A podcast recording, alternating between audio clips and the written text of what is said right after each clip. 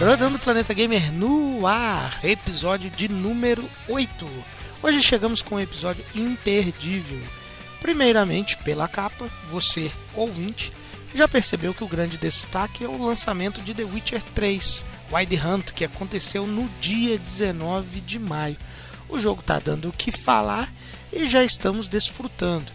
Claro, passaremos nossas impressões iniciais do jogo para você que ainda não comprou se sentir tentado ou não a fazê-lo. Iremos discutir também os lançamentos mais recentes e em destaque o que está acontecendo com a Konami. Hashtag vai falir? Ainda falaremos sobre o game mais vendido no mês de abril. Que jogo será esse? E falaremos também da elogiada demo de Splatoon. O episódio está imperdível. Eu sou o Johnny El, e enquanto a Konami precisa de seu famoso código para salvar sua imagem, vou me divertindo com um certo bruxo pecador. Bom dia, boa tarde, boa noite. Aqui é o DNS, eu sou o bruxo da Nintendo. Boa. Bom, senhoras e senhoritas, aqui estou eu, sou o bruxo que ninguém gosta. Josuan. É isso aí. E antes de irmos para o episódio, eu gostaria de lembrar que estamos no iTunes e agora a gente está também no Republic Podcast, que é um sistema semelhante ao, ao iTunes, só que para celulares Android. É muito fácil você baixar, você vai lá no Google Play, é, na Play Store, como você costuma fazer para baixar jogos gratuitos, esse, esse tipo de coisa. É, busca lá por Republic Podcast e aí você pode instalar no teu celular, assinar o Rodando Planeta Gamer lá também. Sempre que tiver um novo episódio, ele já vai baixar automaticamente para o teu é, telemóvel aí. Ambos os serviços são utilizados, como eu falei, para assinar os podcasts e tudo automaticamente. Bacana, né? Assine a gente lá e não se esqueça de dar aquela valorizada classificando a gente lá com o máximo de estrela possível, ou o que você achar que a gente mereça, né? Vem aí nossa vinheta e logo depois a gente vai direto pro episódio.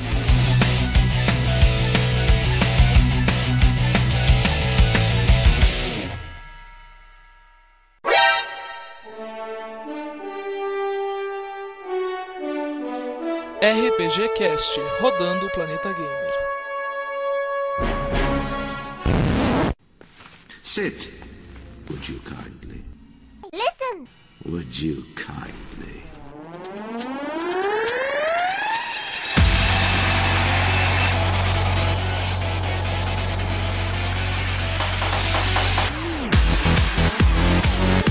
Me, Mario!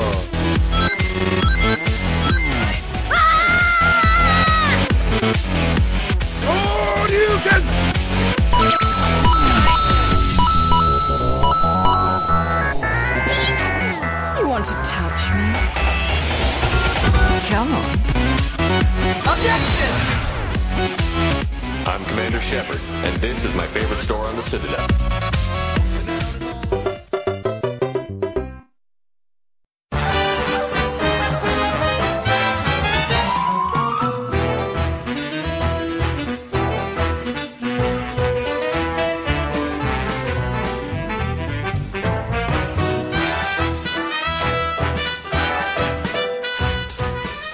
Voltamos, gente. Voltamos, DNS. DNS, sabe quem tá completando idade aí, cara?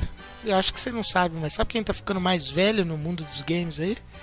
Não, não sei não. Quem tá ficando mais velho? Pac-Man, cara. A pizza que come bolinhas. o Pac-Man tá completando 35 anos, cara. É... Pizza não, né? Ele é uma pizza que come droguinhas. Uma pizza que come droguinhas, exatamente. E depois vê fantasma e come fantasma também. Veja, cara, fica drogadaço. Come fantasma, cara. E, cara, Pac... falar de Pac-Man é falar da história dos videogames mesmo, né, cara? Quem nunca. É, nem que seja quando o Google, até para os mais novos, lançou recentemente aquela página do Google que dava para você jogar Pac-Man direto é, na página do Google, ou quem é mais old school, mais da antiga também, Pac-Man representa muito das histórias dos videogames e a, a bolinha amarela aí, é, parabéns para ela, fez parte da minha vida, acredito que de um, tem importância para todos os games, na verdade, né? Mas enfim, um de vocês chegou a jogar o jogo em alguma época? Acho que sim, né? Óbvio. é, sim, jogamos sim. Eu joguei. Eu tinha um Atari, tinha aquela porcaria no Atari. Aquela porcaria. e Só que eu você. preferia outros joguinhos, tinha o de pegar o bandido, que era mais legal. Pô, eu adorava o Pac-Man, cara. Eu achava assim. Não que ele oferecesse muita coisa, né, cara? Os jogos de Pac-Man. Eu gostava muito do, do Enduro, cara. Eu acho que é Enduro, né? Aquele do carrinho, né? É, acho É, que o é. Enduro. É. O Enduro eu achava fantástico, porque ele tinha. pô, olha a limitação daquela época. Tudo bem, eu era um pirralho ainda, né? Tinha gente mais velha que já testava aquilo. Eu fui pô, conhecer muito pirralho, mas é. O Enduro tinha estação, né, cara? Virava noite, virava é, dia e tal. Eu achava fantástico. Mas o Pac-Man é, era muito bacana também competir é, por, por melhores pontuações ali. E você, DNS, chegou a jogar ou não? É, eu fui jogar bem depois o Pac-Man. Fui jogar mais, mais velho, assim. Já tinha experiência de ter jogado o Mega Drive, o 64, só depois que eu fui jogar um. Nem lembro a primeira vez que eu fui jogar. Mas é uma figura icônica, né? Não, não só no, no- clássico, né? Mas também outros jogos que vieram depois pro Super NES. Que daí ele ficou com uma figura mais de, de pessoa, assim, né? Não só um. Que liga os bracinhos. Da Ganhou forma que ele tá, perna. inclusive, que ele tá no Smash, né? Ele tinha até uma namoradinha. Ele tem uma esposa. É, é- exatamente. Tem um, tinha até um desenhinho dele. É Miss Pac-Man, né? É. Então, e eu acho que, o de- eh, se eu não me engano, o desenho do Pac-Man continua a toda, cara. Parece que faz sucesso com a, com a criançada aí. Eu nunca assisti, não. Mas enfim, parabéns ao Pac-Man aí. Representa é, importância, muita importância aí na vida de nós gamers. Parabéns a ele, 35 anos. Parabéns, yay! Muito bem. Então agora vamos falar é, dos lançamentos é, mais recentes. Tivemos aí é, nas últimas semanas, nas últimas duas, três semanas, se não me engano, tivemos o Thorin, né, que é um game de estúdio brasileiro, o estúdio Sword Tales. É, fantástico, acredito que vocês devam ter procurado alguma informação sobre o, o Thorin também, mas é um jogo, eu, eu acredito, é, no nosso passado mais recente aí, é o game brasileiro que mais chamou a atenção da, da indústria de uma forma geral, principalmente da americana, ganhou prêmios lá quando ele foi anunciado de direção artística, é, de, de, de design, de, de que estava muito bonito, enfim, a parte gráfica dele mesmo, a direção artística dele chegou a ganhar prêmios e chamou a atenção aí é, de, de- do- dos americanos, de outros estúdios aí é, gringos de fora. Inclusive, me parece que é o primeiro, posso estar falando besteira, os ouvintes podem me corrigir, mas eu acho que Thorin é o primeiro game brasileiro a receber incentivo é, do governo, né? De, de- do nosso ministério, das nossas secretarias de incentivo à cultura. Me parece que Thorin é o primeiro jogo a ter esse tipo de apoio. DNS, você viu alguma coisa desse jogo, cara? Assim, é, ele foi especificamente que você falou do apoio financeiro do governo, ele recebeu apoio da Lei Rouanet, que geralmente são é, peças de arte, até filme, mas é, no caso de jogo, esse foi o primeiro jogo que conseguiu esse financiamento. Bacana. E toda a expectativa dele é sobre a, o que tinha sobre ele, é que falavam que se lembrava, lembrava bastante o, o, o Ico, ou Shadow of the Colossus. Bem lembrado, cara. Quando bem, bem lembrado. Primeiro por ter falado a lei aí que incentiva, bacana, agregando. E, e segundo é isso mesmo. Me lembro que quando ele foi anunciado, ele ele era bem ele era bem considerado como um jogo que, que remetia aí ao, ao Ico e ao Shadow of Colossus também. A galera ficou meio é, empolvorosa com isso aí mesmo. E você, Josuan, é, conhece alguma coisa? Viu alguma coisa dele, do jogo? É, isso aí, exatamente isso que eu vi. Realmente me remete a esses, esses traços também aí da, da animação mesmo, né? Mas Uhum. foi como, como o próprio DNS falou, né? Ele teve incentivo do governo e tudo mais. Tá pra vender no Steam aí, pra quem não sabe, por 20 reais. Uhum. É muito bom, parece muito bonito. Eu acabei não vendo nenhum gameplay nem nada mais assim, mas só de imagens, essas coisas assim, ele realmente. Eu não sou muito de adventure assim e tal, me bati bastante pra jogar o Ico, fui mais com Shadow of the Colossus, mas é, pro estúdio brasileiro realmente temos que aplaudir. É isso aí. Eles são muito É. bons. E com um jogo muito bom, muito bonito mesmo. Até como você mesmo disse, né? Foi. chamou a atenção dos gringos aí e tal. Porque é uma obra de arte, com certeza. Não, ele é muito bonito mesmo. E foi como você falou, quem tiver interesse e estiver nos ouvindo, pode encontrar. Eu não sei o preço da Sony e da, da Live, vou ficar devendo, mas o preço da, do Steam é exatamente R$19,99, como o, o, o, o Josué acabou de falar. O Metacritic dele é de 60 de 100. Olha aí, para um estúdio brasileiro que está começando agora, a primeira incursão deles, é, é, é, uma nota considerável. E eu já li algumas coisas na internet aí sobre ele também.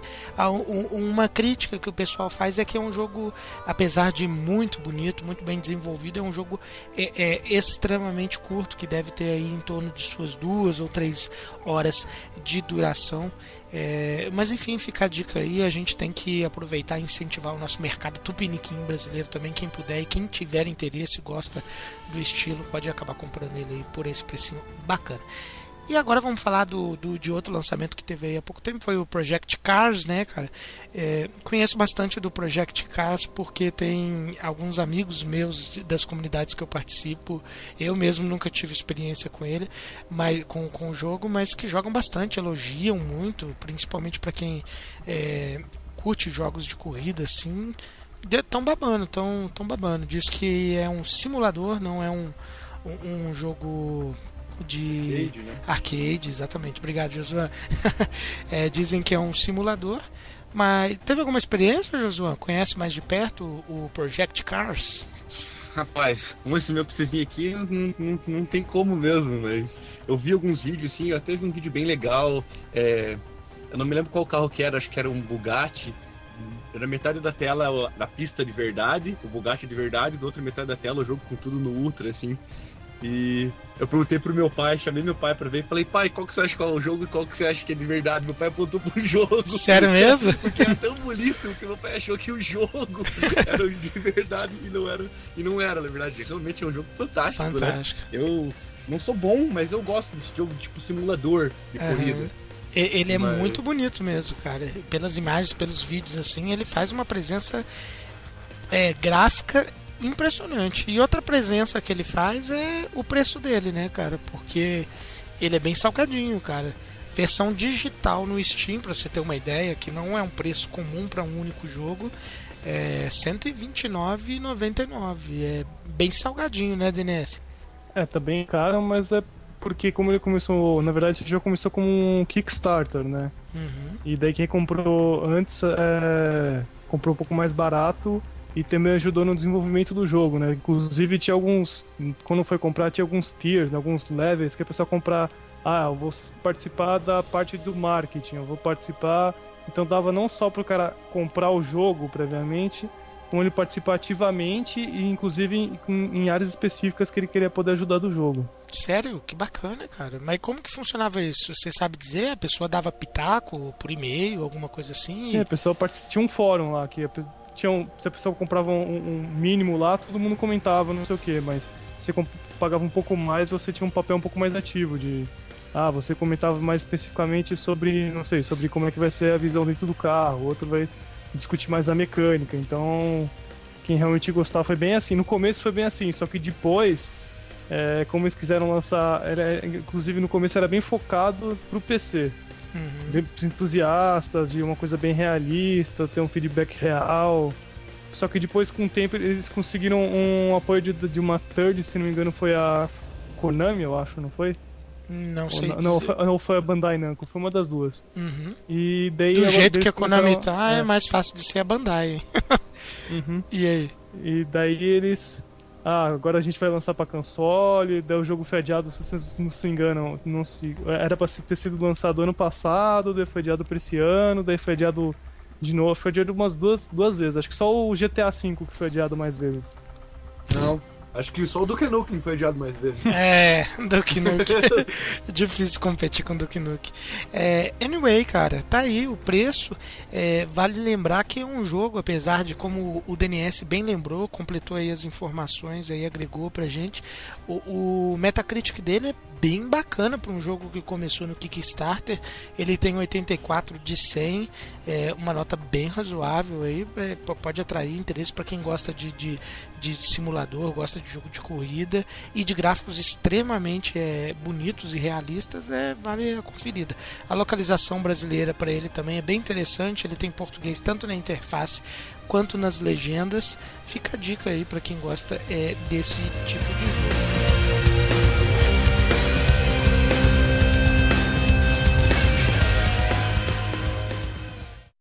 What can I do?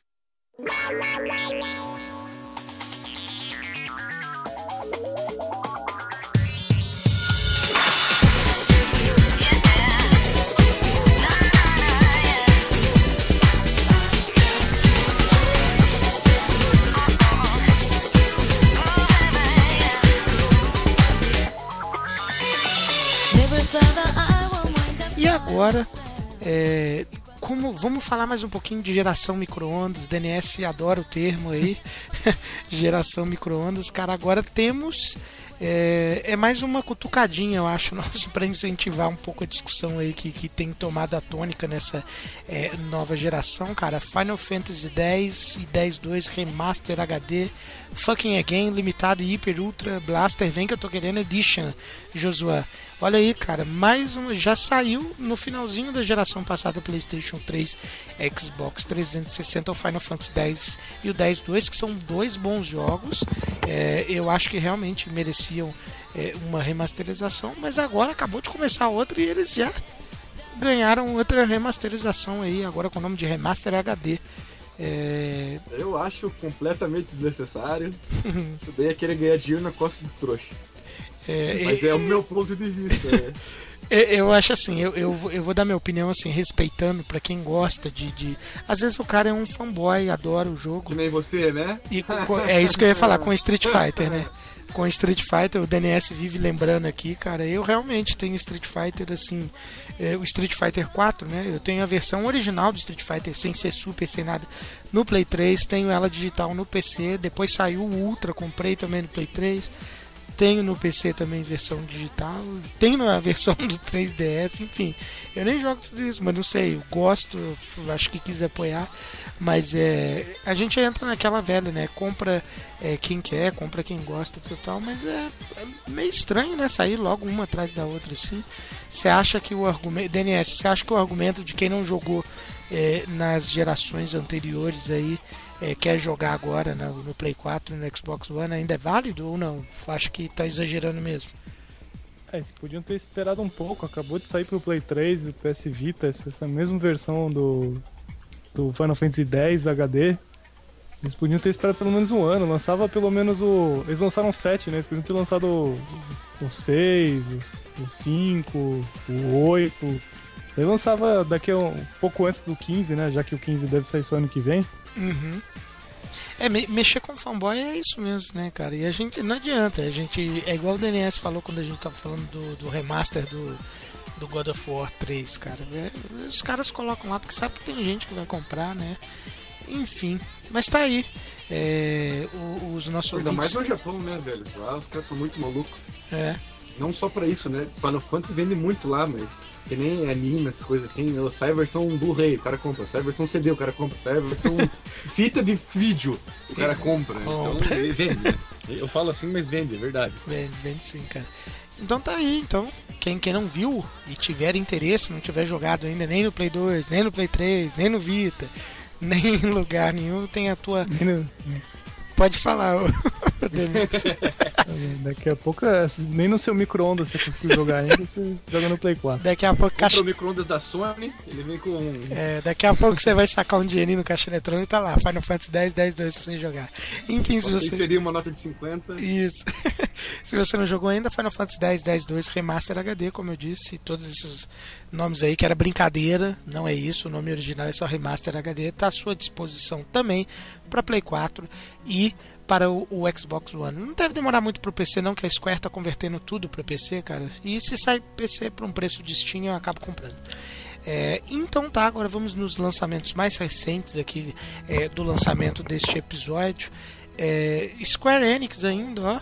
É, teve o Life is Strange, cara, episódio 3, é, foi liberado recentemente. O jogo que está sendo é, bem recebido, é, não sei em termos de vendas, mas é em termos de, de recepção tanto do do das pessoas da, da crítica que está jogando ele ou das pessoas das comunidades que eu frequento é, eu tenho visto bons elogios pro, pro game assim ele tá tá sendo bem recebido e o terceiro episódio é, tá vindo aí infelizmente esse é um jogo que a gente não teve uma localização tá fugindo aí É, e DNS, conhece o jogo? Chegou a ter alguma experiência com ele? Você que é dono de PC também?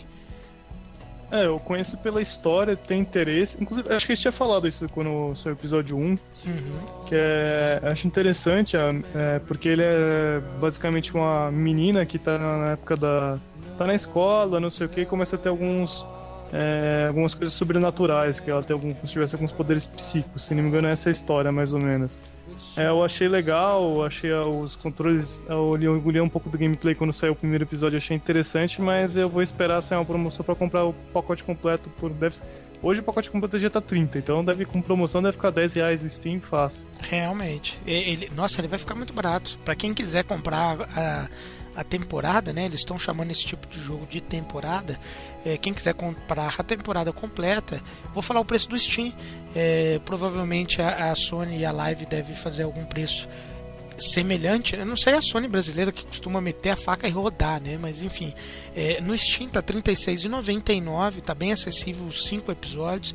E, e é, é bem isso aí que o DNS falou. É, é um jogo dividido em episódios que conta a vida de uma menina que está ainda na fase da, da escola, que descobre que tem alguns poderes e tal, e ele segue mais ou menos a- o estilo de gameplay de Rev Rain, de, de Beyond, esse tipo de, de jogo mais focado na narrativa, assim, né?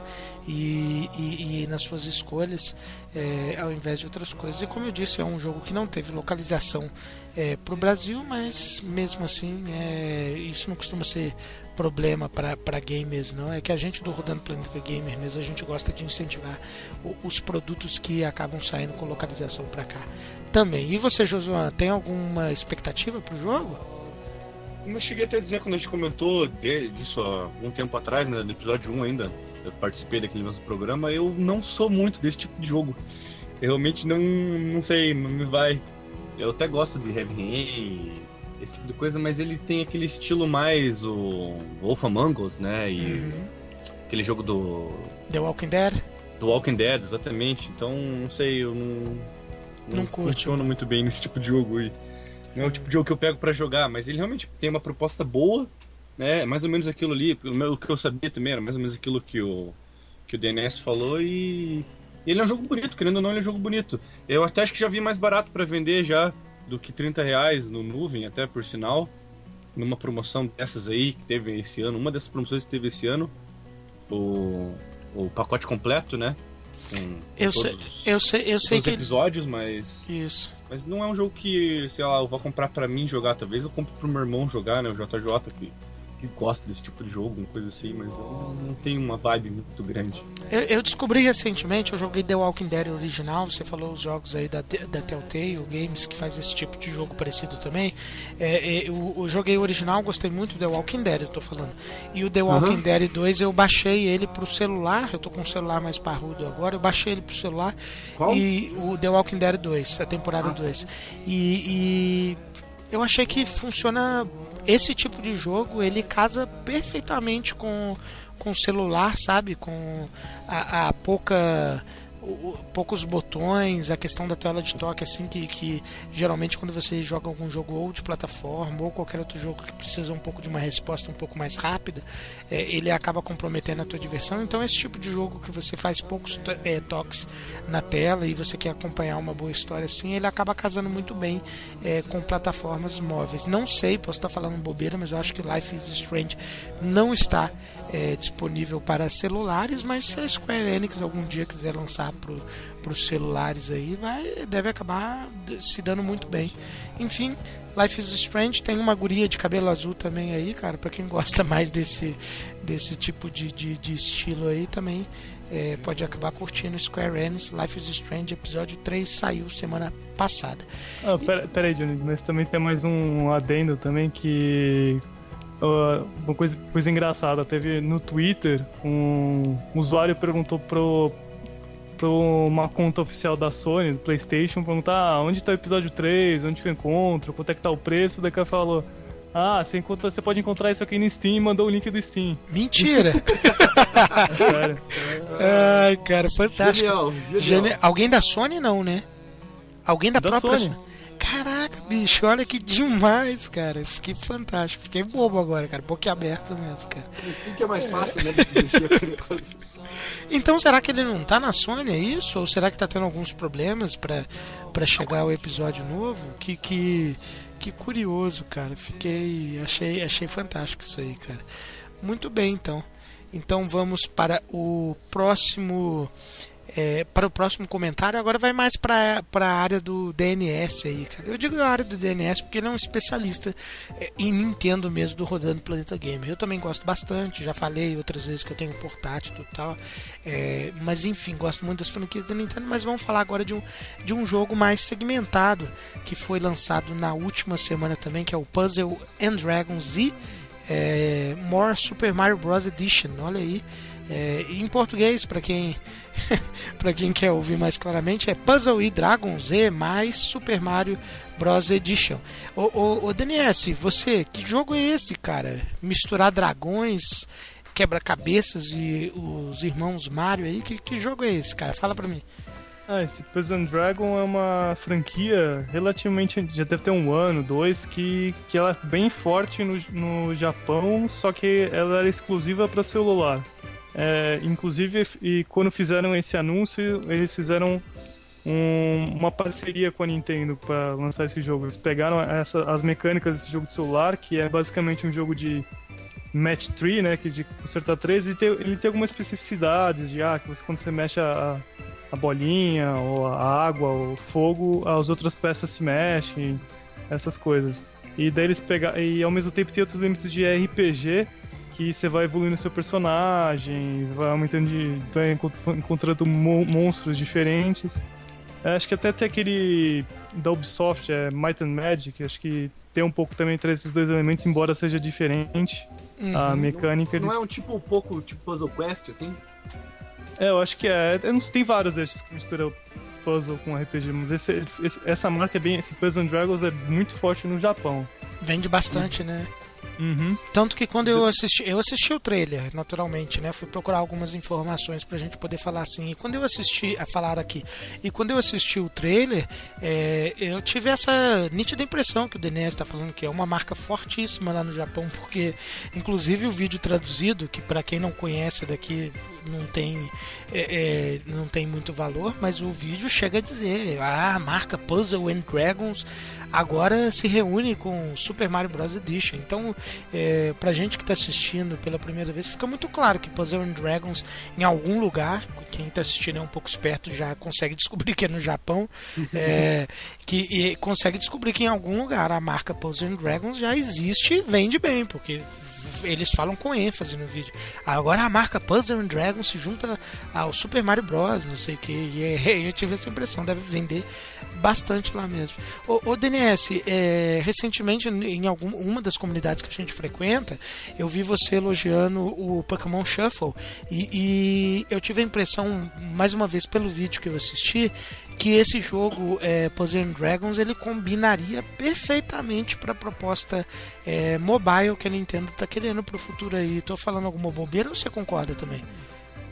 Sim, eu acho que combina bastante com o mobile, mas esse aí não é tão simples, porque não só como, como você falou, o nome do jogo mesmo é Puzzle and Dragons, mais mais Super Mario Bros. Edition. Na verdade, quando a pessoa compra, ela tá comprando dois jogos, então é um, é um Puzzle Dragons mais normal, com RPG, e outro que é a outra versão que será com, com, as, com Mario, que ele, vem- que ele luta contra os Goombas, contra os Koopas. Ah, bacana. São dois Então jogos é um jogo juntos. mais parrudo, por isso que eles estão cobrando acho que 30 dólares ou 40 no, eShop. Ah, se for 30 dólares eu acho acessível. 40 já começa a ficar um pouco com a pulga atrás da orelha, orelha porque é um preço de lançamento mesmo, né? Shop, né? De, de, de, de 3DS. É mais ou menos por aí, né? Acho que é R$ 49,99 são os preços de, de jogos é, AAA, assim, pro 3DS. É isso, né, Denise? Os jogos são 40 dólares. É que eu não sei, porque agora tem um canadense, né? Então o Canadá sobe o preço, que é o preço, mas acho que são 40 dólares. Americanos são 40 dólares lançamento de 3DS, É, falei bobeira, é isso mesmo, R$ 39,99. É isso tirando um jogo ou 99. outro que é 50.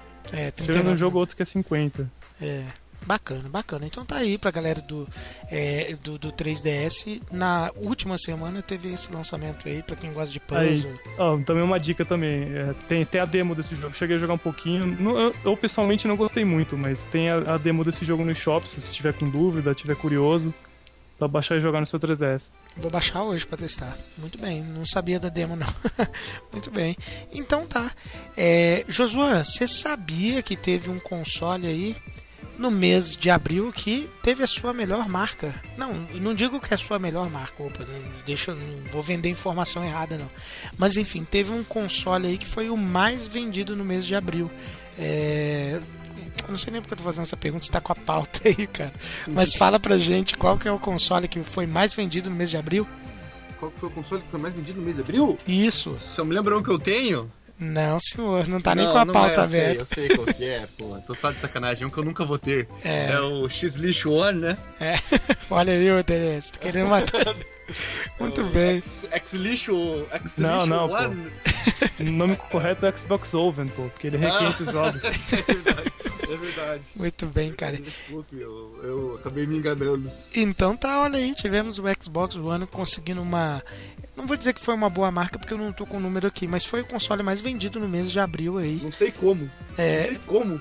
não, de repente teve algum lançamento mais recente aí que Mortal Kombat. Pode ser, pode ser. Ou se não, o mais importante, não houve lançamento nenhum em outras plataformas, né? Não sei. É, mas eu acho que um único título, dois títulos ou três títulos que sejam no mês não é responsável por alavancar unicamente, não, não, não serve de motivo para alavancar a venda de console, não. Acho que teve mais algum motivo aí. Talvez os fãs é, da marca Microsoft aí acabaram juntando um dinheiro a mais. Tô brincando, tô brincando. É, não sei, mas enfim, o, o fato, a verdade é que Xbox One foi o console mais vendido em abril. Então os caixistas podem ficar é, felizes. E DNS, agora que eu fui ver o teu link que você mandou pra gente, cara, é, voltando lá, recapitulando sobre o Life is Strange, é verdade, o DNS mandou o link pra mim, é bem isso, cara. O, um cara no Twitter mandou pra galera da, da Sony lá no serviço de, de pergunta deles, né, que é o Ask PlayStation, é, no Twitter e ele perguntou em inglês, né, onde está o episódio 3 de Life is Strange? E a resposta do canal oficial Ask, Ask PlayStation foi exatamente o que o, o DNS falou, cara. É, Life is Strange episódio 3 está disponível no, na loja do Steam para compra. Olha aí, cara, mandou com link e tudo. E tudo, que fantástico. É isso aí, cara. Vai saber. É, Sony vendendo PC, né? Fantástico, fantástico.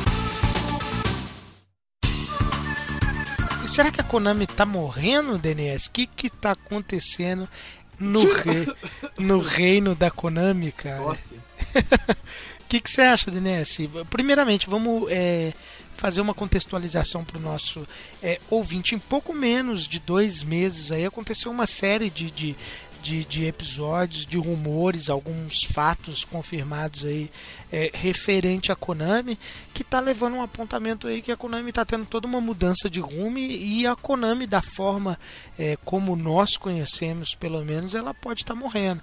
É, Kojima demitido foi uma das foi a maior bomba eu diria eu. É, é, ou indo para uma outra divisão não ficou muito claro ainda. Depois a gente teve notícia de, de cancelamento de de, de outros jogos importantes da, da marca da Konami. É, recentemente disseram que até o Pro Evolution Soccer, esse eu não cheguei a confirmar, de repente um dos dois casts aqui podem falar para mim, que até o Pro Evolution Soccer não teria a versão 2016, cara. Então, é, o que que tá acontecendo com a Konami, DNS? O que que você acha? É, eu acho que a Konami tá. Inclusive o presidente da Konami veio pra falar que agora estão deixando de focar em consoles, em jogos de PC, jogos tradicionais, e estão focando mais em jogos mobile. É, e, e, por incrível que pareça, uma semana de, essa semana saiu uma notícia que, que embasa realmente essa, essa estratégia deles, porque é, se não me engano, as vendas da semana passada foram as vendas mais baixas de jogos e consoles que é cálculo tradicionais pela Media Create. Mas você diz. é, É, nos últimos 10 anos. você diz Então- num todo, né? Não da Konami, né? Não, não, do mercado como um Do todo. Então, mercado. o mercado japonês está menor do que está reduzindo no mercado tradicional. É, na verdade, isso daí. E, e, mais uma vez volta naquilo que nós aqui do Rodando Planeta Games já tínhamos apontado é, em uns 3, 4 episódios atrás, quando a gente estava discutindo sobre a Nintendo indo para o celular. É, isso que o DNS está falando é muito importante, por quê? Porque a Konami realmente é, disse, através do seu presidente, como o DNS bem lembrou aí, que agora a Konami vai colocar um grande foco em games de celular. Isso é bacana por quê? Porque bacana não, porque a gente já tinha confirmado, confirmado não, a gente já tinha atestado com a, em forma de opinião que a Nintendo estava tomando uma atitude acertada, pelo menos é, falando em termos de mercado para ganhar dinheiro financeiramente falando, em jogar suas franquias no, no, é, no- nos mobiles. Eu particularmente, cara, eu tô vendo, eu tô sentindo uma mudança é, é, nos me, nos meus hábitos de consumo também, cara. Eu tô cada vez mais jogando jogos de celular, cara. É impressionante jogando é, Hearthstone. Acabei de mencionar alguns minutos atrás aí The Walking Dead 2, é, a temporada 2 no próprio celular eu experimentei também. E tem uma série de jogos que são gratuitos, jogos de qualidade, jogos de peso que são liberados para o celular e movimentam uma quantidade de grana grande através de, ou seja, pela quantidade monstruosa de downloads que é feito. Você procura qualquer joguinho gratuito ali no, no, no Google Play, por, por exemplo, joga o Mequetrefe mesmo, não precisa ser jogo de garbo e elegância não, que tem 50 mil downloads e o que, que o cara ganha com isso de é, tanto de, de, de, merch- de propaganda veiculada dentro do jogo ou propriamente é, é, o, as vendas né, na lojinha ali, cara, isso daí é incomensurável como dá para ganhar dinheiro também. E parece que a Konami tá focando é, a partir de agora para isso também. Josuan, você, você como um gamer mais tradicional, isso te incomoda? Bom, é complicado, né? É complicado com essas modificações todas que a Konami tá tendo aí, que nem a, a, a Nintendo, né? A gente já falou no outro episódio aí, voltando para para outro tipo de mercado, é que o público japonês é um público complexo, né? É um público bem difícil. A gente falou aqui anteriormente do Puzzles and Dragons, uma marca que, que pra gente do ocidente é nada, na verdade, né? Mas lá é uma marca gigantesca e, e que nem o DNS falou, era pra celulares, né? Um jogo se jogar no celular e tudo mais. Então a Konami tende a vender mais no Japão e com o público aderindo a essas novas tendências aí, realmente eles têm que se adaptar pro mercado. É a mesma coisa a, a Nintendo, né? A Nintendo também, querendo ou não, a maior, maior quantidade de vendas que eles têm é no Japão, né? Uhum. Até por causa dos jogos que eles fazem e tudo mais. Claro que para grandes franquias que nem Mario e, e essas outras coisas assim, eles vendem worldwide, né? É. Mas, querendo ou não, até a proposta de jogo que eles criam, né, pro público mais específico e tende a ser geralmente pro público japonês. Então, a Konami tá num, num lugar ruim, vamos dizer assim, né? Ainda mais tirando, por- porque querendo ou não, né, o Kojima vendia não só o Metal Gear, né? Todas as outras plataformas, todos os outros jogos que ele criou, que nem é, o Boktai lá, que é o menininho do sol lá, que era pra, pro, pro Game Boy Advance, exatamente, Game Boy Advance, ou o Zoe, o Zone of the Enders, né, para PlayStation, coisas assim, eles, eles vendiam bastante para todo o público no mundo, né, pro Japão principalmente, né, tinha aquelas miniaturas super bonitas tudo mais, aquelas coisas assim, mas quando você tira um cara grande que nem esse, assim, que consegue vender para o mundo todo, fica só com pequenos nichos assim, cara, você tem que começar a explorar, explorar Agora, coisas novas, então... Uma, co- uma coisa aqui que o Josué tá coberto de razão. Agora, o- uma coisa, um game que eu esqueci de falar, me fugiu da memória ali, que foi cancelado da Konami, que é importantíssimo e, e tava mexendo muito com os games aí, foi o Silent Hills. É, foi cancelado também. É, É, exatamente, né, cara? Isso deixa bem triste, né? Ele tava sendo produzido por. Me esqueci o nome do Guilherme, cara lá. Guilherme Del Toro. Exatamente. Isso. Eu ia falar Rodrigo, mas não era É. Rodrigo. É, boa substituição. Mas enfim, o DNS me mandou um link aqui agora também, cara, a respeito da venda no Japão e é realmente preocupante a venda de games lá no Japão, cara, porque você vê, é, tanto em comparação com o ano de 2014, e, e o que mais me preocupa são jogos que são de RPG, que é do foco deles lá. Nós temos Pokémon Omega Ruby e Alpha Sapphire, que mesmo que não, não seja um lançamento mais recente, já tem alguns bons meses, foi lançado no final do ano passado, mas Pokémon vende lá igual água, né, cara? Então, é, teve 3 mil, pouco mais de 3 mil unidades vendidas. Temos o Xenoblade Chronicles X do Wii U vendendo nem 5 mil unidades. Bravely Second é do 3DS também, não chega nem na casa dos 6 mil, cara. É algo preocupante mesmo. Nem 5.500. É, o lançamento desse Puzzle and Dragons aí, que, que, o, que a gente já acabou de falar, que é uma marca forte lá no Japão, esses são números japoneses, é uma marca forte lá, não vendeu nem 14 mil, e curiosamente, confirmando o que o Josuan tinha falado, que, que remake de RPG de Final Fantasy é muito forte por lá também, foi o jogo mais vendido com míseras 15.913 mil unidades, que foi lançado na semana passada, como eu disse, é um número bem é, frágil para um, um jogo né? preocupante, para um jogo que, que, que acabou de ser lançado. O ano passado, o jogo que encabeçou a lista, né? é, Acabei de falar, Final Fantasy encabeçou a lista é, dos mais vendidos com 15 mil. No ano passado, o jogo que encabeçou a lista tinha quase 84 mil, cara. Então é. é, de repente o número não quer dizer nada, né? Mas é, dá pra gente começar a cogitar aí que tá tendo alguma mudança importante no mercado mesmo. Então é isso aí, Konami. É hip, é rest in peace, né? não, tô brincando, não, não vou sentenciar a Konami aqui não, cara, mas eu fico triste, fico é, é uma empresa que teve uma uma importância muito grande na minha vida na época do Super Nintendo, no, nos 32 bits também. Porra, Konami fez Castlevania Symphony of the Night, cara, é, e me incomoda um pouco. E por isso, nesses momentos, eu fico muito feliz de saber que, que tem um Kickstarter aí, que, por exemplo, está permitindo que o, o criado, um dos criadores de Castlevania antigo esteja é, fazendo um novo jogo aí, mesmo que não seja com a mesma marca, mas no mesmo estilo. É, preocupado com a Konami, tomara que... É, exatamente, né? Mesmo, isso também você tá falando, que nem o Castlevania que são novo agora, querendo ou não, ele não é um público focado pro público oriental, né? Ele tem um foco mais pro público ocidental, a gente pode ver. Diferente dos outros Castlevanias, né? Pro próprio sistema de jogo. Então, é, a Konami acaba perdendo vendas lá, lá é o foco ainda, pior ainda. Ô, ô Denis, tem esperança pra Konami? Você tá otimista? Só sou uma grande peça do, do Kojima, né? Muito bem, cara. E Konami, eu vou te cobrar. Vocês falaram que ainda vai ter Metal Gear Solid. Eu quero saber como é que vai sair isso aí. Em celular não, pelo amor de Deus, hein? É... eu quero. Me... Só que ridículo. É, não, eu quero Metal Gear Solid old school. Quero em console, por favor, ou PC. No mais, gente, agora vamos. Tá quase terminando nossa parte de noticiário aqui. É... Demo de Splatoon, cara. Olha aí, cara. Primeiramente, antes de eu.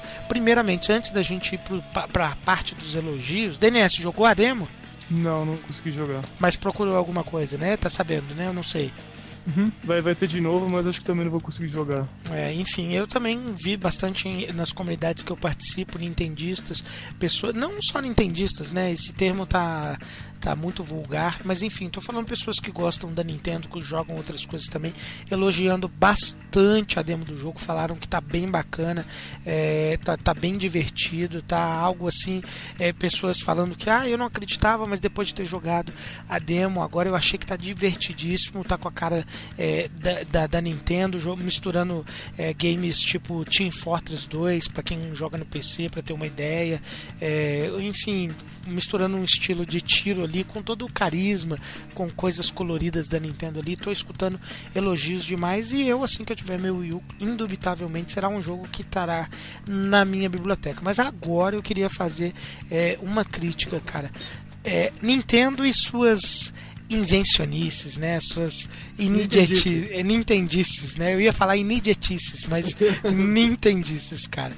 É, que porra é essa de ter demo com um fucking tempo de limite pra jogar, cara? Que que é isso, hein? Eu não entendi isso, né? É, Nintendice, cara. Demo com horários pré-definidos.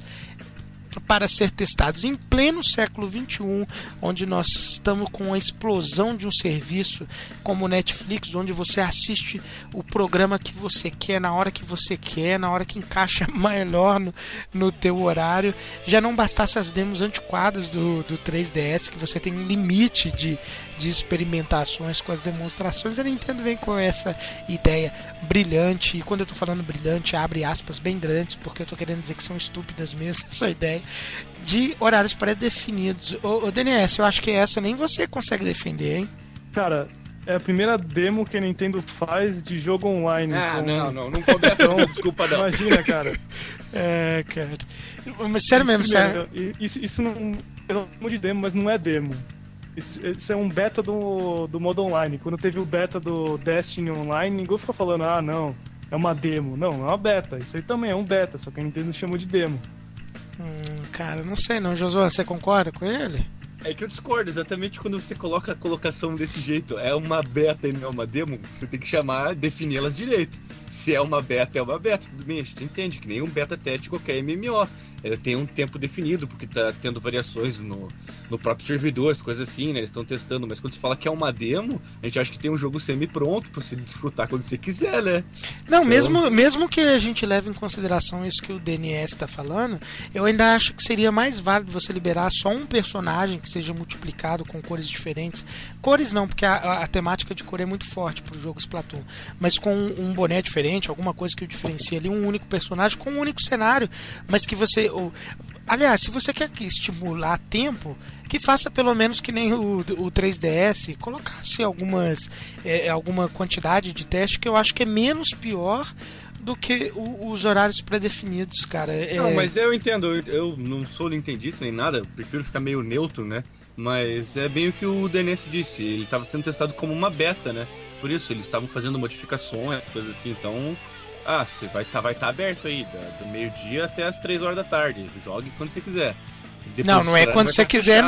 não. Não é quando você quiser, não. É nesse horário, cara. A minha Não, crítica é essa. jogue quanto você quiser nesse É. horário, né? Se você conseguir. Mas é assim, é assim teoricamente, funciona com MMOs, esse tipo de jogo pra servidor, né? Geralmente é assim que funciona mesmo. Quando eles não. Pior, pior é que nem o GTA, eu acho, né? Eu acredito que seja pior que GTA, que eles lançam um jogo no PC depois de atrasar 500 dias e, e o multiplayer nem funciona. Ah, Eu acho que é melhor você começar a testar o multiplayer assim e deixar o- a galera jogar durante duas horas só, um específico horário e tal, ou parte do dia ali só. E, mas fazer funcionar quando sair mesmo do que acabar fazendo funcionar tudo bugado e daí ter que parar o servidor depois que o jogo já foi lançado para arrumar algum problema, alguma coisa assim. E é bom, a Nintendo não é especialista também em fazer isso, né? Que nem o DNS falou, né? Então, a gente tem que dar uma É. colher de chá aí. É, eu, eu entendo alguma. Eu entendo que a Nintendo é uma empresa japonesa, eu já disse isso antes. O japonês é, é sinônimo de conservadorismo, cara. Mas eu, eu não consigo entender a resistência que a Nintendo tem a- às novas tecnologias, a- aos tempos atuais, de fazer coisas mais atuais, cara. Ô, ô Johnny, você tem que colocar na sua cabeça. Ela, ela não é só uma empresa japonesa, é uma empresa japonesa de Kyoto, cara. Ela, ela é duplamente conservadora. É, é, eu fico, fico. eu adoro a Nintendo, galera que nintendista que tá me ouvindo, vai me matar. Eu dou dinheiro pra Nintendo todo mês também, jogando jogos de 3DS, enfim, adoro. Vou comprar o Wii U também, é, para jogar alguns jogos ali que só são exclusivos ali, eu sou- que eu adoro também. Mas enfim, é, é, eu fico incomodado ainda com esse tipo de questão.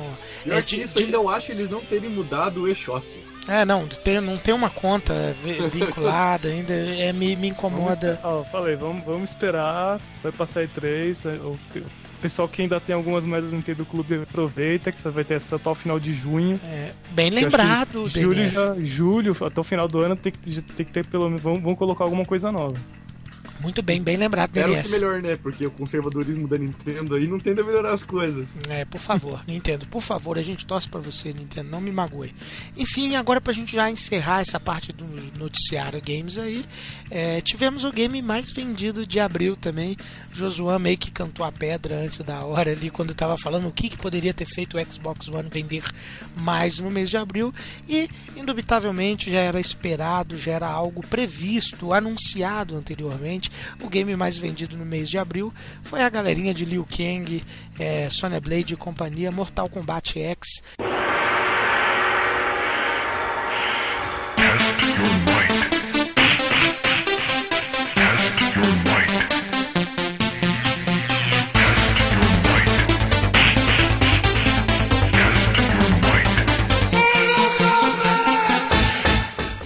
mais vendido do mês de abril, na minha humilde opini- opinião. Já vamos saber rapidamente a opinião do DNS do Josué. É, com méritos, foi o jogo é, com maior marketing aí no mês de abril. Foi o jogo mais pomposo, vamos dizer assim, né? Um grande jogo de luta é, para a nova geração. Primeiro grande jogo de luta. pra- Exatamente. E com a- uma das piores dublagens que já foram feitas. Na, de- na verdade, assim, eu, eu não joguei o jogo ainda. Eu até gosto muito de Mortal Kombat, tem alguma importância muito grande na minha história, assim, mas é, eu preferi deixar passar e esperar mais um pouco por, por Mortal Kombat, porque eu tava mais é, esperando por outras coisas, inclusive Witcher Wild Hunt, que a gente vai falar no próximo bloco. Mas enfim, é, dizem que a dublagem. Tirando a parte da pitch e uma outra coisinha, a dublagem até que, que, que consegue ser razoável. Eu, eu tenho uma crítica severa, eu acho que assim, é, eu como um grande apreciador de dublagem e respeitando os profissionais da área, eu sei que du, dublador acima de tudo, primeiro ele é um ator, cara. E quando você pega tipo Luciano Huck para fazer um filme dos enrolados da Disney, quando você pega Peach ou o próprio cantor Roger que foi criticado recentemente em polêmica e também, cara, quando você pega gente que não é da área, não é ator para fazer um trabalho de dublagem, vai dar exatamente isso que aconteceu aí, essa crítica, essa merda que aconteceu na dublagem da Cascade. DNS, concorda? É mais ou menos por aí? É, botar Pete, colocar o Roger do Traje a Rigor, é, o pessoal não, não, não faz um bom trabalho de dublagem, né? Coloca quem é famoso só. Eu, eu acho que Mas até. é um ótimo jogo, né? O Mortal Kombat. Tá, tá, na, tá na minha lista lá, vou esperar sair a versão GOT pra, pra comprar mais pra frente em promoção. De qualquer maneira, apesar de ser um fator que um pouco ruim da, da versão nacional, ainda dá pra aproveitar em inglês, tem todo conteúdo bem interessante. É verdade. Que, que não se deixem abalar por, pela crítica do, do- da dublagem, não. Nenhum dos três aqui, acredito eu, como a gente já deixou claro, jogou, não. Mas indubitavelmente, tanto Não, eu pelo- joguei. Você jogou? É bom? Eu joguei, é bom, bem legal. Esse novo sistema das três das três classes diferentes pra cada personagem, isso é bem legal. Eu até quando eu tava jogando, eu tava jogando na casa do Darius, né, o Munhai e tal, e a gente tava jogando no random, então era completamente aleatório, assim, a gente só descobria quando a gente entrava na batalha, porque além de escolher aleatório o personagem, ele escolher aleatório qual, qual das três subtipos lá do personagem você vai jogar. E ele funciona bem, a gente não jogou, não chegou a jogar muito, tinha coisa pra fazer aquele dia, mas ele é um jogo que ele, ele é bonito, com certeza, graficamente. Tá? A gente tava jogando com ele tudo no high, ele tava funcionando bem. É, ah, acho que teve que diminuir alguma coisa que tava dando um serrilhado estranho. É, foi algum filtro, alguma coisa assim a gente teve que tirar. E ele realmente funciona bem, é um jogo bonito, traz uma dinâmica nova pro Mortal Kombat, né? Não sei se vocês, com certeza vocês leram, né? A história também é muito boa, até um, um dos pontos fortes pra, um- pra uma série de luta, né? Já vindo do Mortal Kombat 9 ali e tal. Bacana. Ele continua a história, né? Exatamente, ele tá bem, bem bonito mesmo, realmente. Aproveito para deixar uma recomendação pra galera do que gosta do Rodando Planeta Gamer. O site do Rodando Planeta Gamer também escreve artigos. Inclusive, eu escrevi um artigo sobre Mortal Kombat 10 falando sobre o personagem Kung Jin. É, quando teve uma polêmica aí pra internet por causa que ele é, é, é, que ele é gay. Eu escrevi um artigo bem legal, quem quiser visita o site lá para ler também. E daqui um tempinho, daqui uma semana mais ou menos, o DNS está preparando um artigo legal também para vocês lerem. E com isso, a gente termina esse bloco e a gente já volta para falar é, bastante coisa sobre The Witcher Wild Hunt. Já voltamos.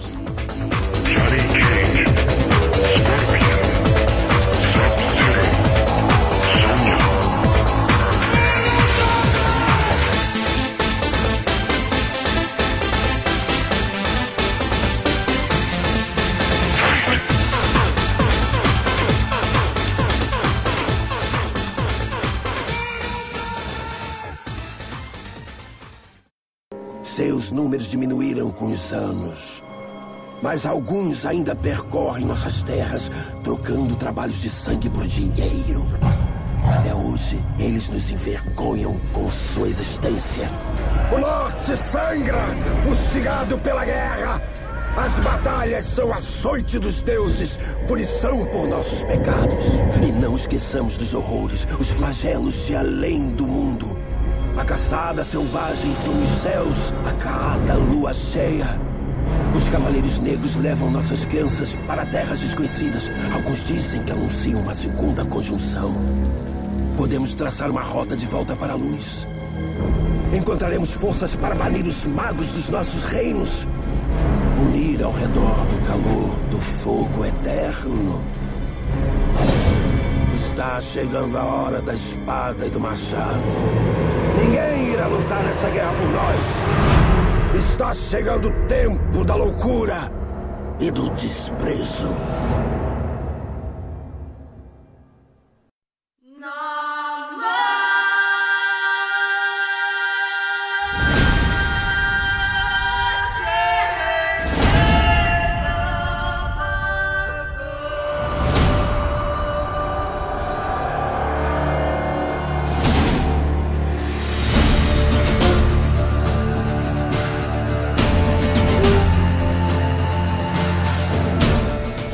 Witcher Wild Hunt. Olha, gente, que fantástico, cara. Dia 19 de maio vai ficar é, marcado na história da nova geração. É, vamos primeiro conversar aqui, primeiro, antes de eu falar é, é, o que, que, eu achei do jogo mesmo, do que eu estou jogando. Primeiro vou deixar bem claro, isso aqui não é um review, não é uma recomendação típica como a gente faz é, no Rodando Planeta Gamer. E em razão da importância do lançamento de The Witch Wild Hunt, diferente do que a gente faz nos episódios anteriores, onde eu, DNS, Josué e mais os participantes que estão aqui, cada um dá uma indicação do seu jogo, a gente vai fazer uma cobertura um pouco mais completa sobre The Witcher para os nossos ouvintes. Mas primeiro, não é um review, como eu disse, não é uma recomendação formal onde a gente faz uma apresentação completa do que a gente teve com o jogo, é tá mais por um preview. Por quê? Porque eu estou jogando ele já há bastante tempo, estou aí prestes a completar 16 horas com o jogo, e é um tempo é, considerável já. Claro que para um jogo do escopo de The Witcher, você não arranha nem a superfície, mas você já consegue ter é, uma impressão maior do jogo, e é isso que eu quero passar para vocês, esse preview que eu tive com ele, tá? Como eu disse, eu tenho o equivalente a a quase 16 horas de jogo. E eu vou começar falando é, dos gráficos dos meus amigos aqui que estão comigo, tanto o, o, o Josuan, que já leu todos os livros, todos os livros não, acho que todos os livros com lançamento no Brasil, se eu não me engano. É isso, Josuan? Exatamente, todos os que já saíram aqui, esperando o próximo aí, pra, com sorte, final desse semestre. Mas esses eu já li reli, na verdade. Estou relendo o último agora, de novo. Fantástico. Você jogou também o primeiro The Witcher e está jogando atualmente o 2, né? Exatamente. Testei o 3 só pra ver se ia rodar, mas não foi tão feliz assim. É. e o 3 tá engatilhado aí, né? Pelo menos comprou já, né? Tá só esperando. É, exatamente. Comprei no pré-order, tô só esperando eu conseguir terminar o, o segundo. E talvez, se eu tiver muito, muito viciado assim, eu possa jogar, porque ele não tá tão ruim assim.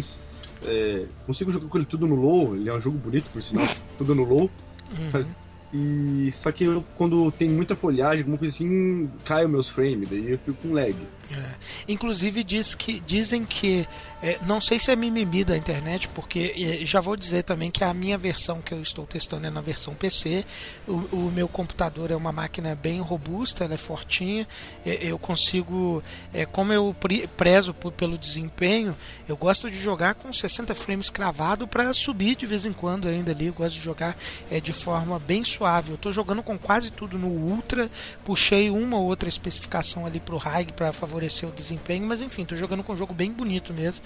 Tô jogando na VC no PC, mas como o, DN, o DNS, não, o Joshua falou, é, ele tá jogando no low e tá muito bonito ainda, e ainda tem gente na internet dizendo que a versão low do PC ainda consegue ser mais bonita que a versão de console. Não sei se isso é mimimi, mimimi ou se é verdade, não é opinião do RPG é, é, formal, mas enfim, eu já vi isso pelas comunidades aí que eu participo. Mas enfim, falando dos gráficos, hoje o Zoan já adiantou que tá muito bonito. E eu reitero, tá, tá, bonito não, tá lindo, cara. Ainda mais. Não, é... magnífico mesmo, é... meu Deus do céu. Tá Só o comecinho dele lá, no, quando você vê a parte de fora de Carmoren lá. Uhum. Tá fã na hora que chora, assim. Na hora que você sai na janelinha, né, cara? Uhum. Uhum, tá. Na janelinha, não, por favor, é uma sacada, né, cara? É. Quem, quem, já jogou sabe do que tá falando. É o primeiro contato que você tem com com a, com a área externa assim do jogo e realmente é muito bonito. Tem uma montanha ao fundo, você vê árvore e grama para tudo quanto é lado, e na hora que você sai assim, vem um monte de pássaro e, e voa ao mesmo e tempo. o sol, assim. o jeito que o sol bate em você, assim, a sombra com esse projeto, tudo é muito bonito. Fantástico, é bonito mesmo. Então é isso, cara. Como o Josuan ajudou a falar aí, a gente está tentando fazer uma coisa para evocar na tua imaginação aí, já que é um programa de áudio. Temos uma texturas fantásticas, sombras. É, e, nossa, sombra, tem, tem determinados momentos que você chega numa casa assim que você manda, tipo, usa o sinal dele, né? Do, do, do Witcher, né? O bruxo. É, tem gente que não gosta da terminação bruxo para ele. É, eu também não gosto. É. Porque confunde né, com feiticeiro e dentro da, da história de, de, The Witcher, é, bruxos, é, bruxos não, Witchers são uma coisa e feiticeiros é, são outras. E aí eles não gostam muito dessa possível confusão. Principalmente quem, quem, quem lê mais os livros, quem é mais fã xiita da série. Então as sombras, quando você usa os sinais ali do. Eu vou chamar de bruxo mesmo, porque eu acabei acostumando com a dublagem brasileira. Já vou chegar na dublagem também, que é um item importante. Quando você manda acender assim, cara, vem aquela sombra dele ali, fantástico, muito bonito. Iluminação, como o Josuan já falou, é, quando você vê um pôr do sol, o sol nascendo, ou até de noite mesmo, quando você vê a luz a, a, a, da lua, a forma. Os rostos, os rostos, o olho. Eu achei incrível o olho, porque é uma coisa bem difícil de, de fazer o olho do Witcher, né? Que ele tem aquele olho amarelo e tal, com linha diferente e tal. Como se fosse lá. uma cobra, né? É, quando eu iniciei o meu jogo, quando fui testar a primeira vez, eu acabei entrando no Options, ele tava configurado pra jogar tudo no Ultra. Daí quando abriu tudo no Ultra, assim, eu vi, meu Deus, como esse jogo é bonito. É, e, e ele. E o tutorialzinho ali, né, que ele tá mais novo e tal. Ele é bonito e... mesmo. Nossa, achei lindo. Nossa, muito bonito mesmo. É. A feição dos personagens e tudo mais o nível de detalhes, como o Josué tá falando, no rosto, nas coisas, é realmente impressionante, cara. É, é, eu tô tentando me conter no, no, na, no, na, alegria, na, no hype com o jogo, mas é difícil mesmo. O nível de detalhes é impressionante na grama, na neve, na chuva, na água, nos detalhes da roupa, na barba dos personagens. Tem uma hora que estão fazendo, no, nos cap, num capítulo mais avançado onde eu já tô, que estão fazendo a barba do, do Witcher, né, do, do Geralt, e, e você vê detalhezinho assim da barba e cada lugar da pele dele é de um jeito, cara. É, tá fantástico mesmo. É, enfim, o, o, o Josuan comentou do rosto da pessoa.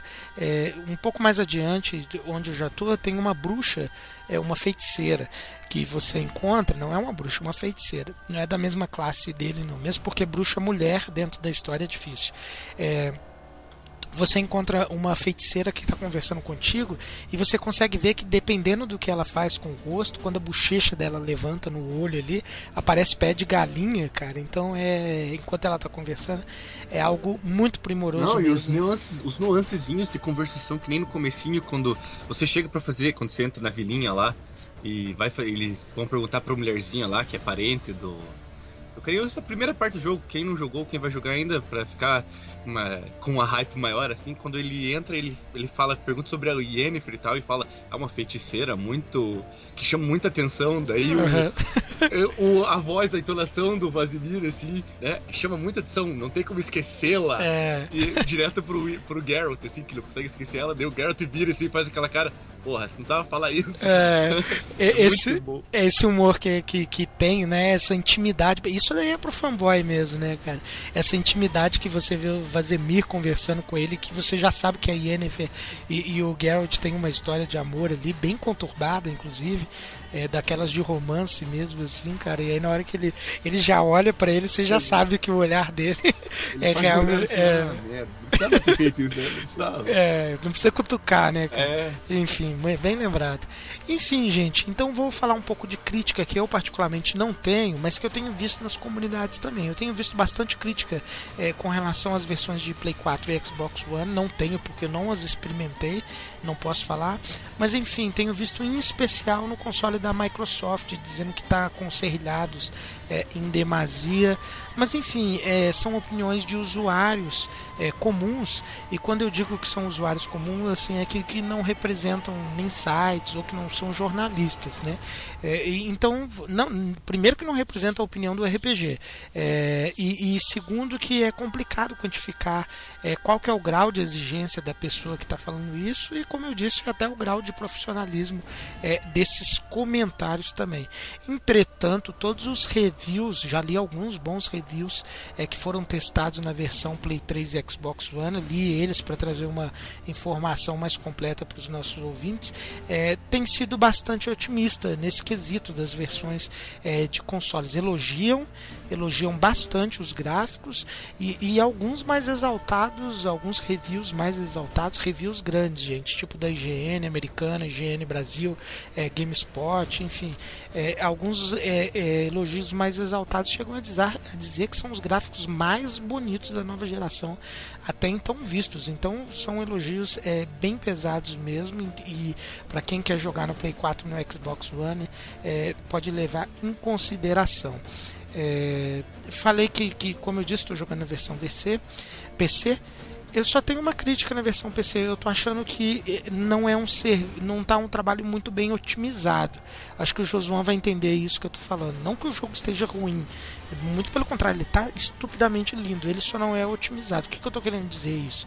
É, é, depois de Metal Gear Solid Ground Zero, eu fiquei um pouco chatinho com, com essa parte de, de otimização, porque o, o Ground Zero, você liga ele já no Ultra, ele está praticamente todo otimizado para rodar bem, não, não cai teu computador, não, não, você não precisa diminuir nem nada, para nada, ele já meio que vai na, na onda do que está ali, né, cara?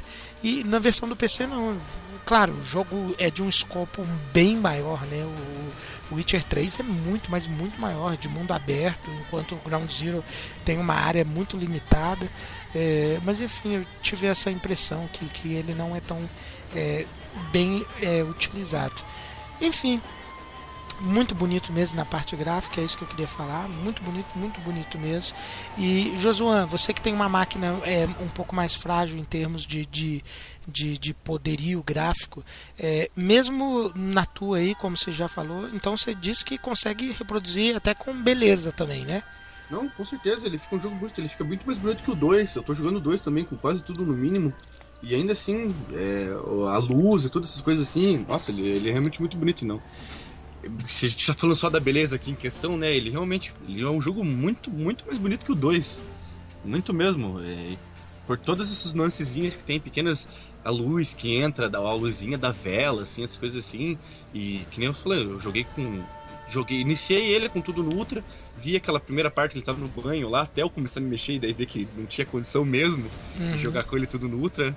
E daí baixei todas as qualidades, até pelo próprio Nvidia Experience ali, né? Ele arruma para é, otimizar o teu jogo e tal, baixou tudo pro mínimo.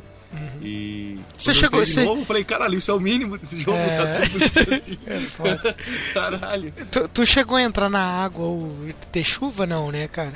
Não, peguei é... a plótica lá, só é, olha o cavalo, que sei lá qual é o nome que deram pra português pra aquele cavalo lá. É, carpado.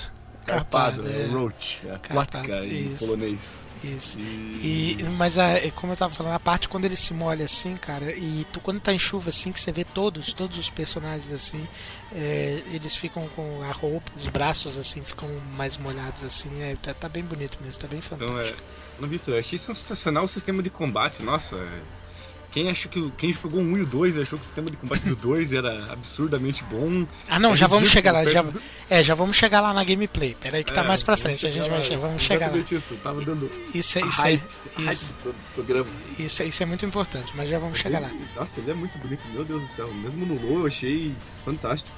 É. Fantástico cabelo, tudo, tudo. O olho, mesmo no low, é muito bonito a face dos personagens, o jeito que eles se mexem.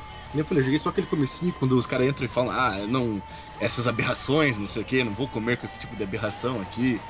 E, e o jeito que eles olham e aquela cara de desdém, assim, é. você consegue mesmo ver aquela cara de Bacana. desdém que, que, você tá, que você vê normalmente, assim, na rua, quando alguém, alguém faz um, um tipo de coisa assim. É, é, inclusive, inclusive a gente vai chegar na parte da reação do, do cenário com, com o Geralt também, mas é só para fechar essa parte gráfica aqui, isso que o, isso que o Josuan tá falando é muito bacana, cara, porque cada personagem ali é, é independente, parece que eles não precisam de você, estão vivendo uma vida é, é como se fosse uma vida ali mesmo. Cada pessoa, cada animal que você encontra ali, que você está andando, eles estão reagindo de uma forma. Tem gente que conversa, tem criança que brinca, que canta, fala perto de você. Tem gente que te olha com cara feia, tem gente que te olha e cospe.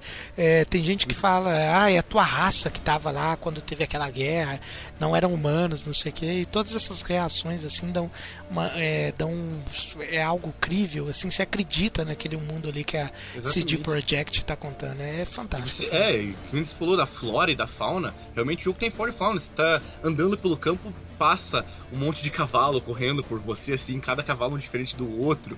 Ou você entra mais na floresta e tem os viadinhos, não sei o que. É muito É muito incrível isso, tem muita, muita coisa, assim, muita coisa mesmo. É muito gigantesco. incrível. E agora vamos falar de som, então. Eu vou pedir um- uma gentileza aos nossos ouvintes que eu vou pular a questão da parte da música o- e de efeitos sonoros mesmo, que já vou dizer, tá excelente. É, a gente tem quase que as músicas entram em momentos tanto de batalha ou quando em algum momento específico de cutscene ou quando você está conversando com algum personagem e todas elas são muito bem colocadas em momentos adequados, enfim, os efeitos sonoros da espada, dos monstros, tá tudo embasbacante, tá perfeitinho, tá tudo certinho nesse sentido. Mas eu gostaria, o RPG, como ele incentiva muito o mercado nacional, eu gostaria de dar um destaque principalmente para a dublagem brasileira aqui, que é o que eu vou falar agora. É, estou jogando o jogo é, na dublagem brasileira, joguei o 2, é, que trouxe os seus dubladores é, do- do- da língua inglesa pro 3 também, então eu até evitei a língua americana e estou jogando na brasileira mesmo. Eu particularmente gosto muito de dublagem, gosto muito de serviço de, de localização e já começo elogiando. Tá um serviço competente, é, tem vozes é, diferentes. é, gostei bastante da voz grave escolhida pro, pro Geralt. Vai embora, senão te mato. Vampiro. Já estamos em 1358?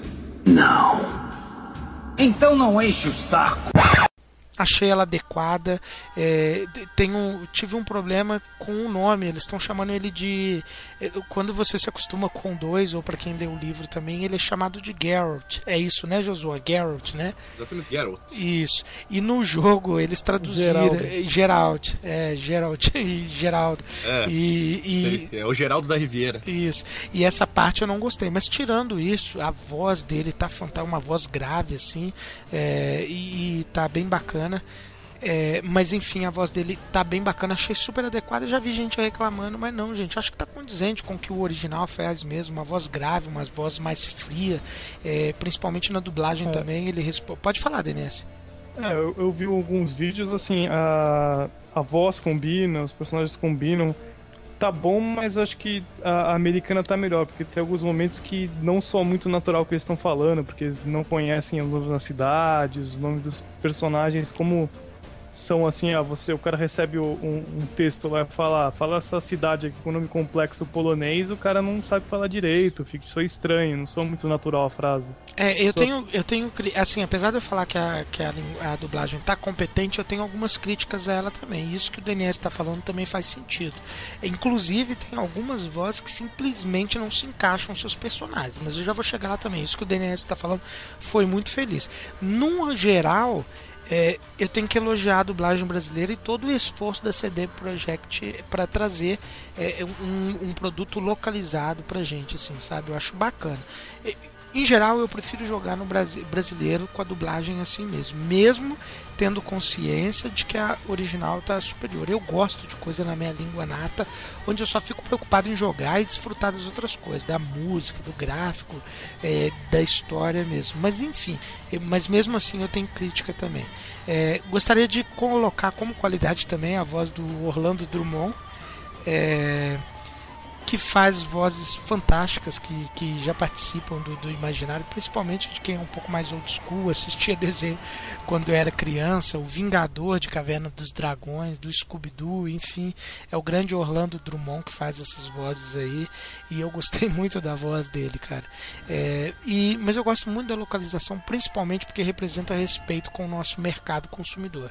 É a parte que eu mais gosto, sabe? Eu- e tem gente que compra mesmo, não adianta. Tem gente que compra jogo porque está localizado é, para o Brasil aqui, prefere esse tipo de coisa.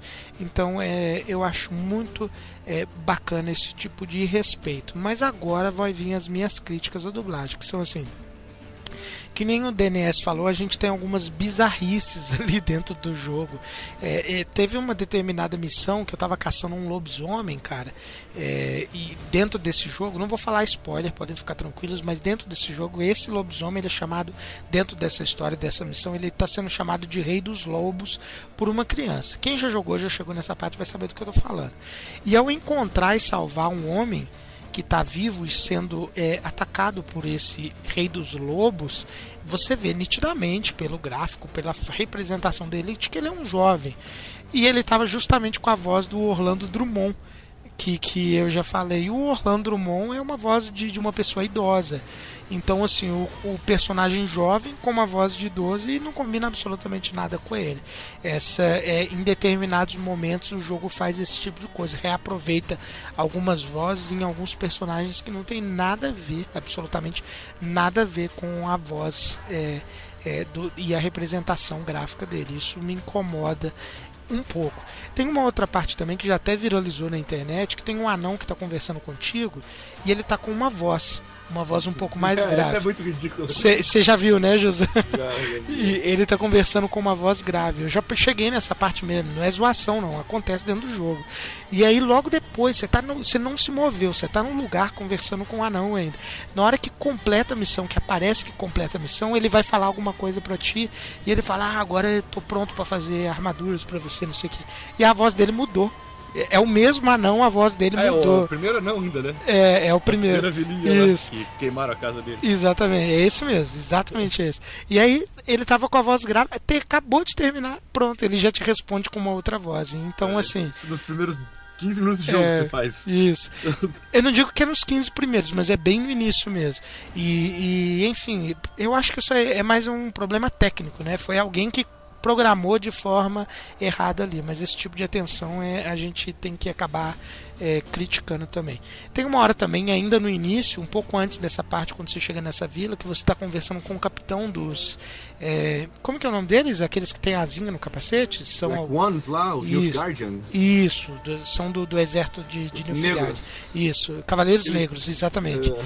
Aí você está conversando com o capitão, cara, que é a voz, mais uma vez, do excelente Orlando Drummond, cara, e tá a voz dele ali. Na hora que tu sai daquela. Logo do lado, você sai daquela sala que você conversou, você vai conversar com o Ferreiro que tá ali do lado, é a voz do Orlando Drummond de novo, sabe, cara? E, e esse tipo de coisa, pessoas diferentes com a mesma voz. Esse ganhou bastante dinheiro. É, É, é, é tipo Skyrim, todo mundo tem a mesma voz. For my jar. É. Arrow in the knee. É. não, não tem como não criticar isso também. Então não, não passou batido ao meu crivo também. E quase terminando a parte da dublagem, a Yennefer, o Josuan sabe que a Yennefer é Yennefer. No, aqui no, na versão brasileira eu acho que não deveriam ter. Chamou de Jennifer. né? Exatamente, não É, deveriam ridículo. ter dublado o nome dela também, acabou virando Jennifer aí, cara. É, mas enfim, ainda assim, um trabalho bem competente, ele é eficiente para trazer. É que pro- nem o. É, bom, é uma questão de pronúncia daí, né? É que nem o. Dandelion, que chama ele sempre de Dandelion, né? Mas o nome dele é Jesker. Uhum. Mas a pronúncia em polonês é Jesker. É, é aí, a, ve- quando a ve- eles vão pra Yennefer, que na verdade é escrito com Y, tinha que ser Yennefer, eles acabam traduzindo pro português e daí fica Jennifer. Jennifer. né? é. Inclusive, o- eu acho que o caso norte-americano ali ainda é outra coisa, porque é uma decisão que o próprio autor autorizou, né, cara? A Exatamente. mudança de nome dele. Que é o, o, o Bardo lá, né? Que é o amigo do. melhor amigo do Geralt. Então tá, mas enfim, É um dos terminando. melhores amigos do Geralt. Isso. Se ele tiver algum melhor amigo, é, É, é a espada de prata. isso. É, bem dessa. E terminando então a parte da, do, do, da, do som, da dublagem. No geral, eu tô adorando, gente. Tô, tô gostando bastante. Teve essas críticas aí que não passou batido, infelizmente. É, reconheço que não é a melhor localização que já vimos aqui no Brasil, que está cada vez ganhando mais força as localizações, as dublagens. Nós temos excelentes trabalhos aí. é, é, com, com muita boa qualidade. O próprio Far Cry 4, que é um que eu joguei mais recentemente, faz um trabalho bem legal. É, mas os diálogos, enfim. Mas os diálogos estão deliciosos, cara. É, quem escreveu os textos pro jogo também foi muito feliz. Cada nova árvore de diálogos ali, você quer, você quer perguntar tudo pra pessoa que está conversando contigo, cara. Pra quem gosta de RPG, é uma delícia, cara. Você quer ver como é que eles reagem, o que, que ele vai te responder. Às é, vezes eu não pergunto só de sacanagem, É. só pra fazer que eu não sei. é, mas mesmo assim, exatamente, às vezes eu já sei o que o cara vai responder, não, mas eu quero ver o que que o cara preparou para esse diálogo, cara. Então, tem diálogo dramático, diálogo é, criativo, diálogo engraçado, diálogo diálogo raivoso, tá fantástico. E, e, e você tem aquela vontade, você quer saber tudo sobre aquele cara que está conversando. Você encontra um carinha no meio da, da rua ali, tu quer saber sobre a esposa dele, o filho, o papagaio, o que, que ele gosta de comer, enfim, é, é bem bacana, cara. E o jogo faz esse tipo de encanto em você mesmo. E agora, Josuão, pra gente é, quase fechar aqui já é, o jogo, falar da gameplay, é, o 2 e o 1 não tinham um mundo aberto como é, o Wild Hunt tem, né, cara? E agora é um mundo completamente aberto e vamos colocar mundo aberto nisso, cara. Como é grande, favorece demais a exploração. Você vai contar com muita exploração mesmo. É, apesar da jogabilidade estar tá bem semelhante ao 2, eles conseguiram evoluir ela, tá mais prática, a parte da batalha mesmo eu tô falando, é, tá mais prática, você mas ela, ela continua densa, profunda do jeito que já era no primeiro, no 2 você vai sentir, é, principalmente as pessoas que estão começando agora, vão ter que estudar um pouquinho ali para aprender como é que faz a parte de fazer alquimia, de fazer os itens ou de colocar itens, de evoluir a, a, a tua árvore de habilidades. Cada pessoa cria o teu, o teu Witcher, teu bruxo da forma como prefere, mas enfim, tá bem mais evoluída, né, Josuan? Você sentiu isso também com um pouco que você jogou? Nossa, ridiculamente, absurdamente muito melhor. Muito melhor mesmo. É, que nem eu iniciei a falar aquela hora, mas agora falando realmente o sistema de combate modificado, que eles falam por camadas, né? Se eles deram um nome específico para o sistema de combate novo que eles desenvolveram, é muito bom.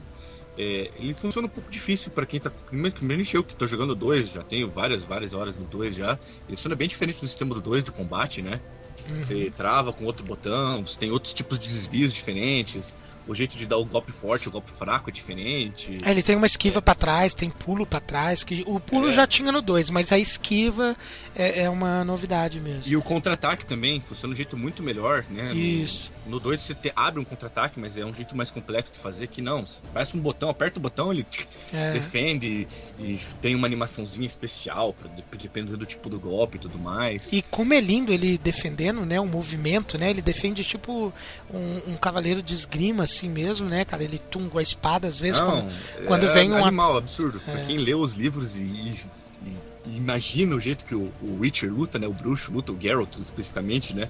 Que é principalmente o bruxo que você vê lutando, é daquele jeito, com a espada balançando e você nunca começa correndo, né? Que nem no 2. No 2 você fica meio solto no combate, no mapa, uhum. assim. E no 3 não, no 3 você fica mais preso ao inimigo que está enfrentando, está com a ou com a câmera travada ou não, eu jogo sem travar a câmera. Eu joguei o 3 e o 2 também, tô jogando sem travar no inimigo. Só quando é um inimigo só eu acabo travando, quando tem vários inimigos eu não travo, mas o jeito que ele se movimenta, quando ele tá andando de lado, assim, ele e cruza os, cruza os passos, e o jeito que ele coloca a espada, é, as fantástico. posições, é, tá muito, muito melhor que o 2, nossa, infinitas vezes melhor que o 2. Tá muito bom. E, e, e, que já era um ótimo jogo, né, cara? Exatamente. É, e, e, mas assim, então tem, tem bastante exploração, a parte da gameplay, a parte da batalha tá mais evoluída também. É, eu queria dar um. Essa parte de exploração, não sei se chegaram a ver o mundo aberto, como é que funciona. Ele não. Ele tem um. Ele não é um mundo aberto, aberto, aberto. Na verdade, tem lugares que você só pode passar por uma trilha específica. Né? Isso até os próprios desenvolvedores estavam falando, né? O mundo não é aberto, tipo Skyrim, assim, que você pode passar por cima das montanhas e, e coisa do lado. Não, tem alguns lugares que você tem que fazer um, um caminho específico para conseguir acessar e não, tal. Mas... Não, mas ele, ele, ele é aberto tipo, é, tipo GTA, que você tem um mapa gigantesco e você é. tá livre para caminhar para onde você quiser. Tipo, se você quiser, tipo, ah, vou dar só uma passeada aqui para lá no final daquele rio lá, tu tá. Isso, Tudo isso bem que ele. É tudo bem que ele usa alguns, alguns artifícios de games, tipo, para limitar onde você vai, principalmente quando você tá no início, né? Tipo, você chega numa determinada área que você vai encontrar inimigos muito mais fortes do que você. É, que se você quer avançar, você pode avançar. Eu cheguei numa parte que eu cheguei no limite do mapa, logo na primeira etapa, que é quando eu tinha que matar um grifo. Quem tiver já jogou vai saber qual que é.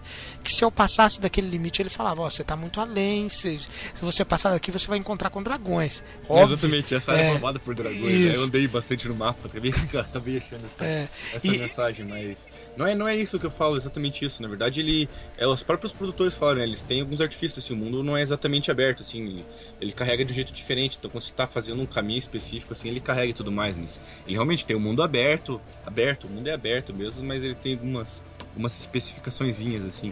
É, outra coisa bem legal que eu achei do gameplay é quando você está andando de cavalo, é muito fácil andar de cavalo. É. Porque o cavalo anda na estrada. É, você tá inclu- inclusive, inclusive tem um, um comando que você pode deixar ele no automático para ele seguindo é, a estrada e ele você. vai seguindo a estrada, você não precisa se preocupar. Nossa, tem, tem tanta coisa que deixa esse jogo. Porque o cavalo ia seguir a estrada se fosse na vida real, né? O cavalo sabe por onde andar. Não, e outra coisa, eu acho que eles eles têm, tiveram tanta confiança na parte gráfica e, e bela do jogo que eles criaram, que eles falaram assim, não, vamos deixar o cara colocar o cavalo para seguir para ele ficar girando a câmera e ele contemplar, porque realmente tem algumas partes que você quer meio que parar assim para ficar observando, cara, principalmente no que diz a, a, a ambientação do jogo assim, cara, é muito bacana. Você vê galinho, você vê pato, você vê lavrador cultivando a terra enquanto você tá Exatamente. passando nos lugares. Tem criança na rua, monstro também ao longe você enxerga. É, e como eu disse ali antes, na parte gráfica, todo vivendo no seu ecossistema ali, no seu ambiente, independente da gente que tá caminhando ali, sabe? É algo muito incrível, cara. É, eu percebi um cuidado nos detalhes muito grande também, cara. É, tem, tem uma missão que eu cheguei é, recentemente, que eu tô num aposento com as janelas abertas assim, e tá ventando muito lá fora, sabe, cara? E, e- mas as janelas estão abertas. E aí você para pra observar o, o Geralt, cara, o cabelo dele tá balançando por causa do vento, sabe, cara? E isso te, te, te, te ajuda a ambientizar, assim, ficar mais climatizado com o jogo. Não, é igualzinho no começo, quando você sai, você tá lá dentro do quartinho, daí você sai na sacada, assim, É. e você olha lá fora, lá fora, lá alto, na parte superior da torre da, de Kermoren lá, que é onde eles alojam as pessoas. Eu não vou entrar nos detalhes e tudo mais, né, mas eu sei dessas coisas. E, e o cabelinho dele balança e tudo É. mais, assim, quando você tá lá, daí você entra dentro, o cabelinho para de balançar. É. Você, você chega perto da porta, o cabelinho começa a balançar, você sai, cola, balança um pouco mais. Fantástico. É muito bonito mesmo. É, é que você não viu, ô Josué, mas tem uma. Quando, antes da chuva começar, cara. Eu não vi a chuva ainda. Então, é antes de a chuva começar, o céu vai ficando escuro aos poucos, cara. E a forma como as árvores estão balançando por causa do vento muda também, aumenta assim, cara. E é bem igual na vida real assim, cara. Sabe quando você vê, opa, esse vento aqui é de chuva, cara. Aí mesmo que você não tá olhando pro céu, você olha pra algum determinado lugar assim, você vê que as nuvens pretas estão vindo, cara. É, é bem bacana, cara. É, tem outro lugar também que eu achei de destaque, tem determinado momento que você chega numa vila que tá cheia de neve.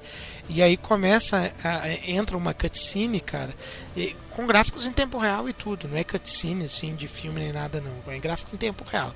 E aí tem um cara dentro de uma cabana, cara, que tá uma janela aberta também. Opa! E aí a neve vai começando a entrar assim, cara, sabe? É tão incrível que você consegue sentir um pouco do frio que tá acontecendo ali, cara. É, é muito bacana. E não sei se os senhores viram, mas a CD Projekt teve um cuidado muito grande também, tanto nas versões físicas e digitais que eles estão vendendo. A, a digital, a própria digital em pré-venda, eles entregaram o que foi a que eu comprei, um monte de conteúdo para você baixar, livro de artwork, é, wallpapers, é, coisa para você imprimir e recortar e fazer bonequinhos do, do Witcher 3 de papel. É, tem, tem filmes em HD para você usar da forma como você quiser. É, tem também. é, tem também é, avatares pro GOG.com.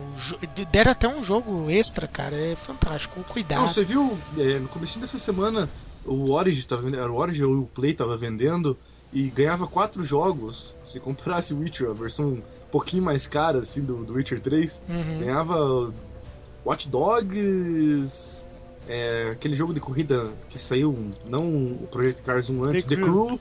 Ganhava o The Crew, ganha- ganhava mais dois, agora não me Assassin's lembro. Creed 4 e o. Exatamente, o- Quem que deu isso? Child of Light. A É na Ubisoft? Uplay. Era o Uplay. Mas você só podia escolher um, né? Não, Não. ganhava os quatro jogos.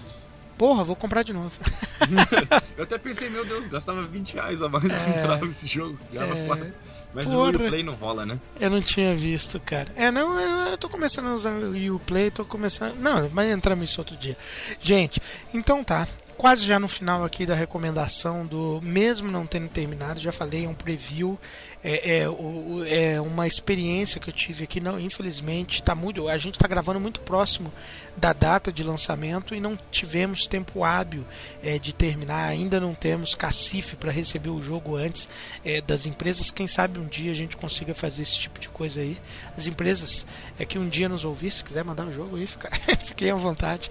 É, mas enfim. ajudar a comprar comprar um computador também, É. mandar uma placa de vídeo Isso. Pra testar, uma Titan Black. É, fantástico. E, mas enfim, as, todas as missões secundárias, principais, estão uma delícia de fazer, cara. Você, você quer fazer tudo, cara. Você quer fazer todas, cara. Teve uma que eu fiz que era uma caça a um fantasma de uma mulher que foi assassinada lá na tua vila por um motivo, e aí você tem que ficar pesquisando o cenário. É um Nunref? Ela vira um Nunref?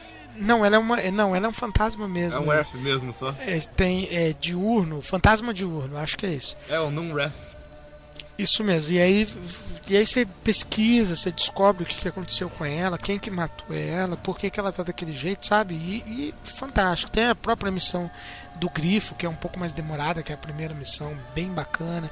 Tem outra missão que você tá, você tá ajudando um homem a caçar uns cães selvagens, e aí no decorrer da missão você descobre que ele foi expulso da vila dele porque ele era apaixonado por um, por um outro homem, ele era gay, né? E aí o, o, o cara que ele era apaixonado foi assassinado e escorraçaram ele, cara. Todas. E, e, assim, como eu disse, todas as missões, assim, você tem. Você tem interesse de saber o que, que tá acontecendo com eles. Tem uma mulher mais velha que você ajuda ela, que ela tá procurando a frigideira dela, cara. A frigideira dela, cara. E, e o desfecho dessa, cara, façam essa missão, o desfecho dessa é bem engraçado, assim, é um alívio cômico. Até jogo de baralho de tipo trading card game tem dentro Ah, do jogo. As cartinhas, né? Você viu? jogava, eu acabei comprando as cartinhas. Porra, cara, pra mim, lá. pra mim que tô viciado em trading card game, cara, eu tô achando fantástico. Inclusive tô comprando na vida real mesmo. Tô jogando, tô jogando Hearthstone no celular, jogando demais. E tô comprando na vida real também, tô comprando aquele é, do Pokémon. Acho as cartas muito bonitinhas, total. A gente joga aqui em casa de vez em quando, achando bacaninha. Enfim, pra quem gosta, bem completinho, você vai comprando as cartas também, que nem o Josuan falou. É, tá demais. Então tá, considerações finais muito recomendado. É, recomendo por tudo que eu já joguei. Então, logicamente, não vou dar uma nota porque não terminei o jogo. Não sei se o jogo é, fica chato depois de um tempo. Dificilmente vai ficar, porque não tem como esse jogo ficar chato. Mas, enfim, por uma questão profissional, não vou dar nota sem experimentar tudo. É, mas, mesmo sem terminar, recomendo. É, tá fantástica. É, li bastante resenha, que nem eu falei que, é, e algumas resenhas também que eu li comparam ele é, de certa forma a Red Dead Redemption. E, e eu também é, notei essas semelhanças assim no sentido de como que é gostoso explorar o cenário de The Witcher 3 assim como era foi para mim explorar o de Red Dead Redemption cara sabe? Eu do mesmo jeito que em Red Dead eu me sentia no Velho Oeste aqui eu tô me sentindo é, numa época medieval nórdica é, tô, tô completamente ambienta, ambientizado ali, tô achando fantástico. Você tem vontade de parar o seu cavalo para ver o que está acontecendo é, num montinho de gente. Tô, tô eu, eu passava mais devagarzinho. Eu largava É. o, o galope e segurava no W. É, fa- é Ele vai dando bem devagarzinho. Isso, assim, é bem- a câmera aí. Tá, tá uma delícia mesmo, cara. É, é o tipo de jogo que te faz ficar pensando nele durante o dia e você é, não vê as horas passando enquanto você tá jogando. Na hora que você viu, você já jogou 3, 4 horas assim. É, inclusive, vou fazer mais um elogio. Tirando o Dragon Age Inquisition, que eu já tenho aqui também, mas ainda não joguei, então não posso falar dele. É, eu já tive uma boa experiência com alguns bons e badalados games da nova geração e, e por hora é, e eu refuto sem terminar o, o The Witcher é, Wild Hunt. Essa tem sido a minha melhor experiência é, na New Generation na nova geração. É um jogaço. E com isso, com essa recomendação aí, a gente já volta pro bloco final e pra gente se despedir de vocês.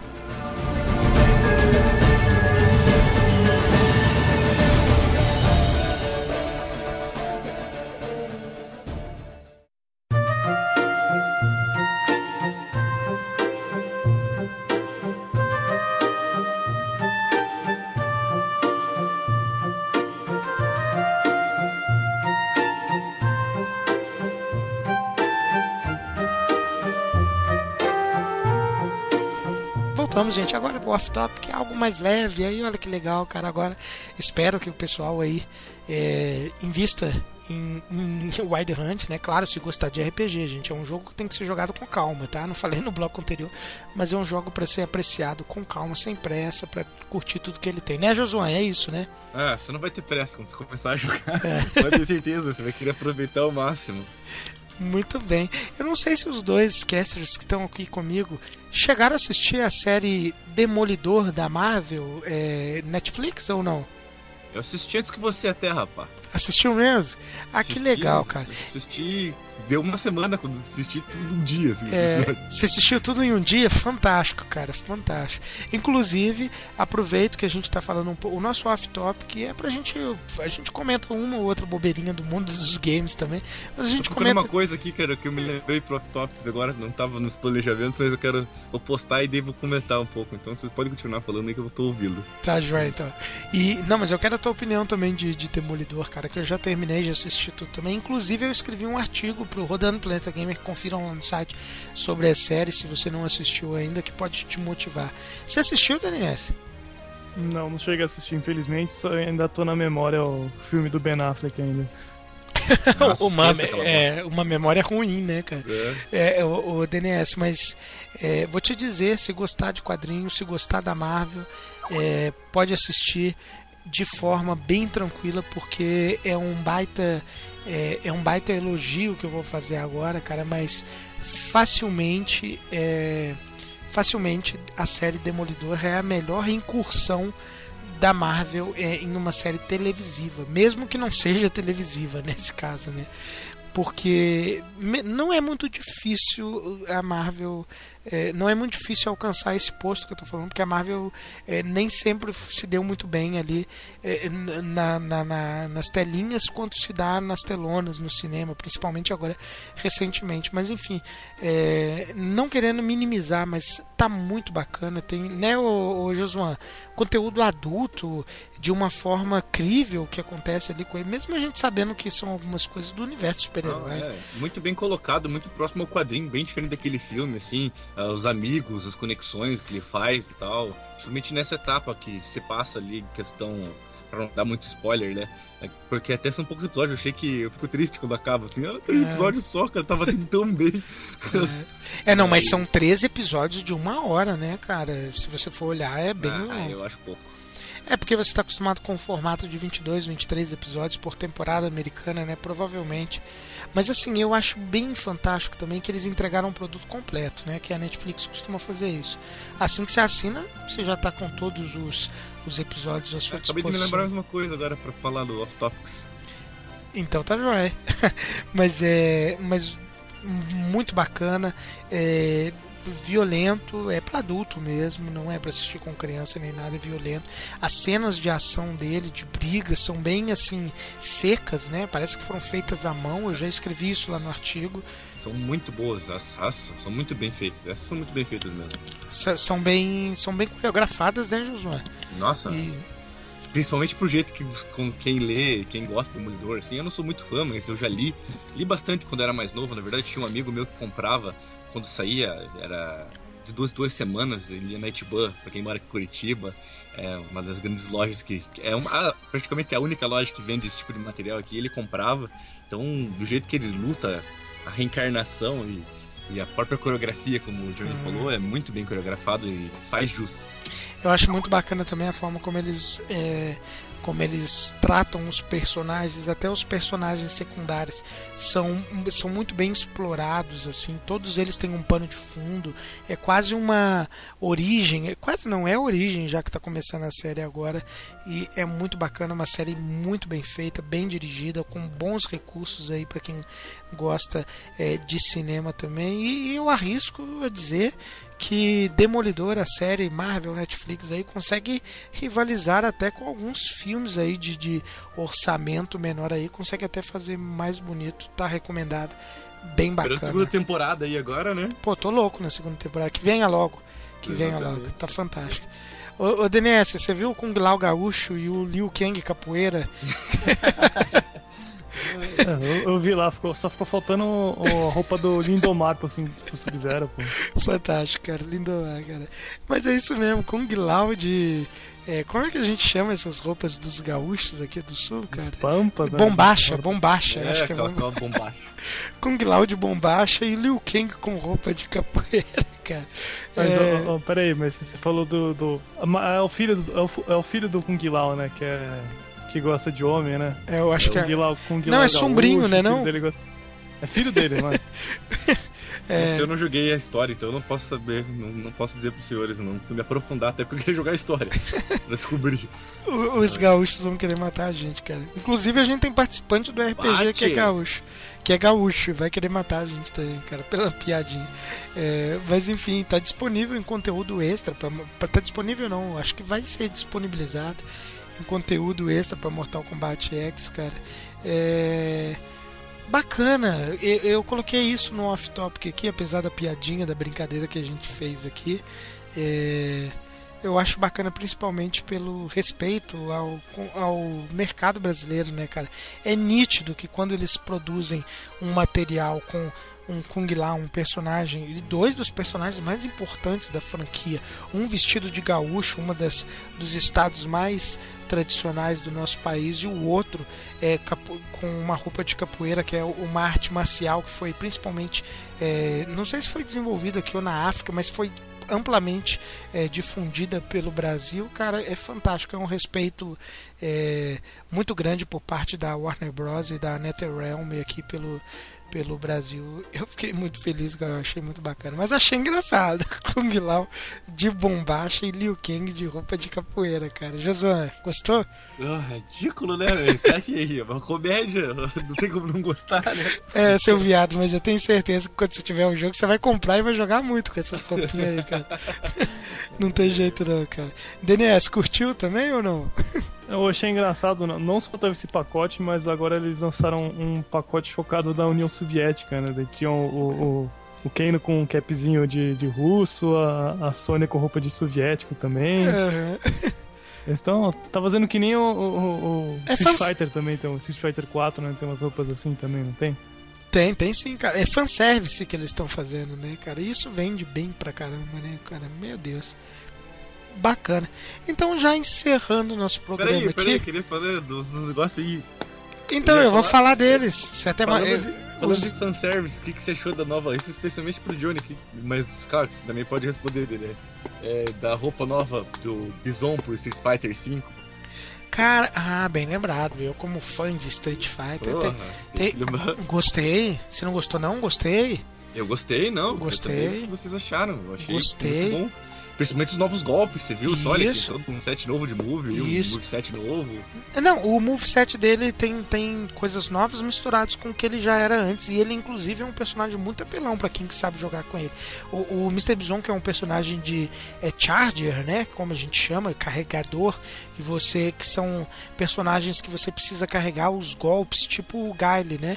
Você tem que segurar o botão para trás por dois segundos, para frente e mais o botão. A grande dos movimentos dele são assim, é, é, é, são personagens que favorecem a, a defesa é, dele, mas enfim, ele teve um novo set também. Eu achei que ele tá, ainda tá mais apelão do que é, em Street Fighter 4, pelo que eu vi do vídeo ali. Claro, na hora que eu jogar com ele vai mudar tudo, né? Não sei, de repente é um cara apelão ali contra um cara que estava apanhando de graça ali só para fazer o vídeo, mas eu achei os movimentos bem interessantes.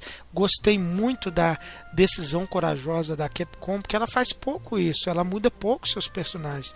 Então eu gostei da decisão corajosa de mudar a roupa dele também, que não tá tão é, diferente do que ele é, mas está diferente. Então, assim, é, aliou bem o clássico com, com novidade, então eu gostei. É, Mr. Bison aí, o vilão definitivo de Street Fighter, tá, tá bacana. DNS, gostou também?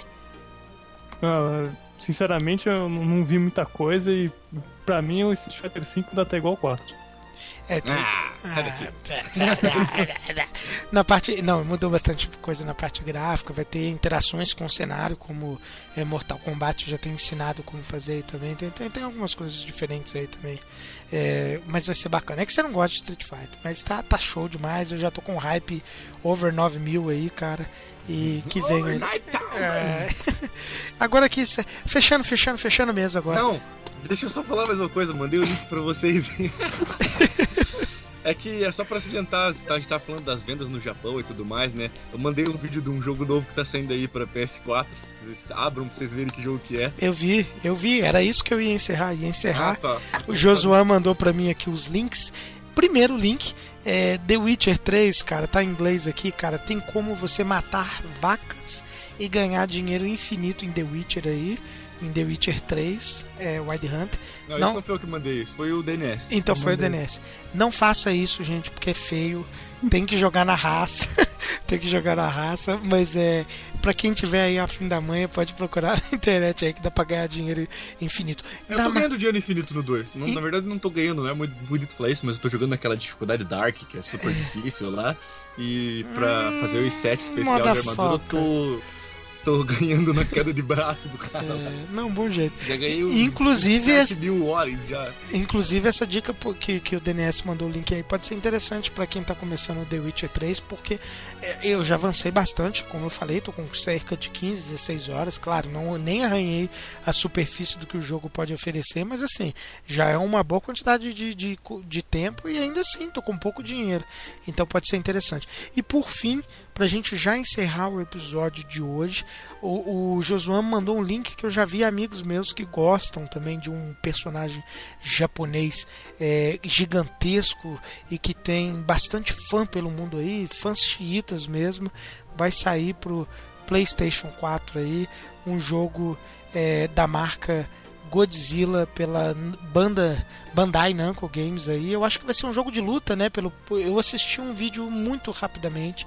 Eu acho que vai ser um jogo de luta é, explorando é, a marca Godzilla aí. E é claro, nesse momento o Josuan tá molhadinho ali. Tá? né, Josuan? Ah, eu gostei muito da. eu- além de que eu acho que pra, pra um PS4 eu não achei os gráficos, olha, meu Deus do céu, coisa mais linda do mundo, mas a proposta parece bem legal, assim. É teoricamente jogo de luta. Teoricamente, de luta, né? Tem um. Vai ter um sistema de combate é, online e tudo mais, mas você pode escolher qualquer. qualquer monstro da série Godzilla, qualquer um mesmo. Tipo King Dora e.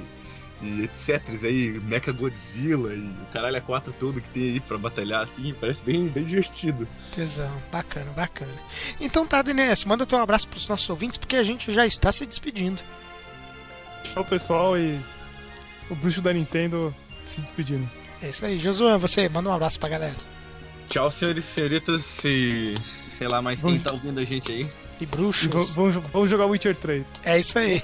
É, eu aconselho vocês a jogarem Witcher 1 e 2 antes. É, até pra ganhar os itenzinhos depois no começo do jogo. O começo do jogo funciona um pouco melhor. Se alguém, se alguém conseguir segurar o hype aí que tá tendo com o Witcher 3, que tá bombando a internet aí no do mundo gamer, mas é isso, esse episódio está maior do que o convencional, mas tá um episódio muito bacana, recheado de opinião construtiva, falando sobre bastante coisa sobre o fim da Konami, sobre os lançamentos mais recentes para te deixar bem informado e principalmente falamos sobre o que tá dando para falar aí, é, Witcher é, Wild Hunt e a gente volta no próximo episódio. Grande abraço, espero que vocês tenham gostado. Tchauzinho. It's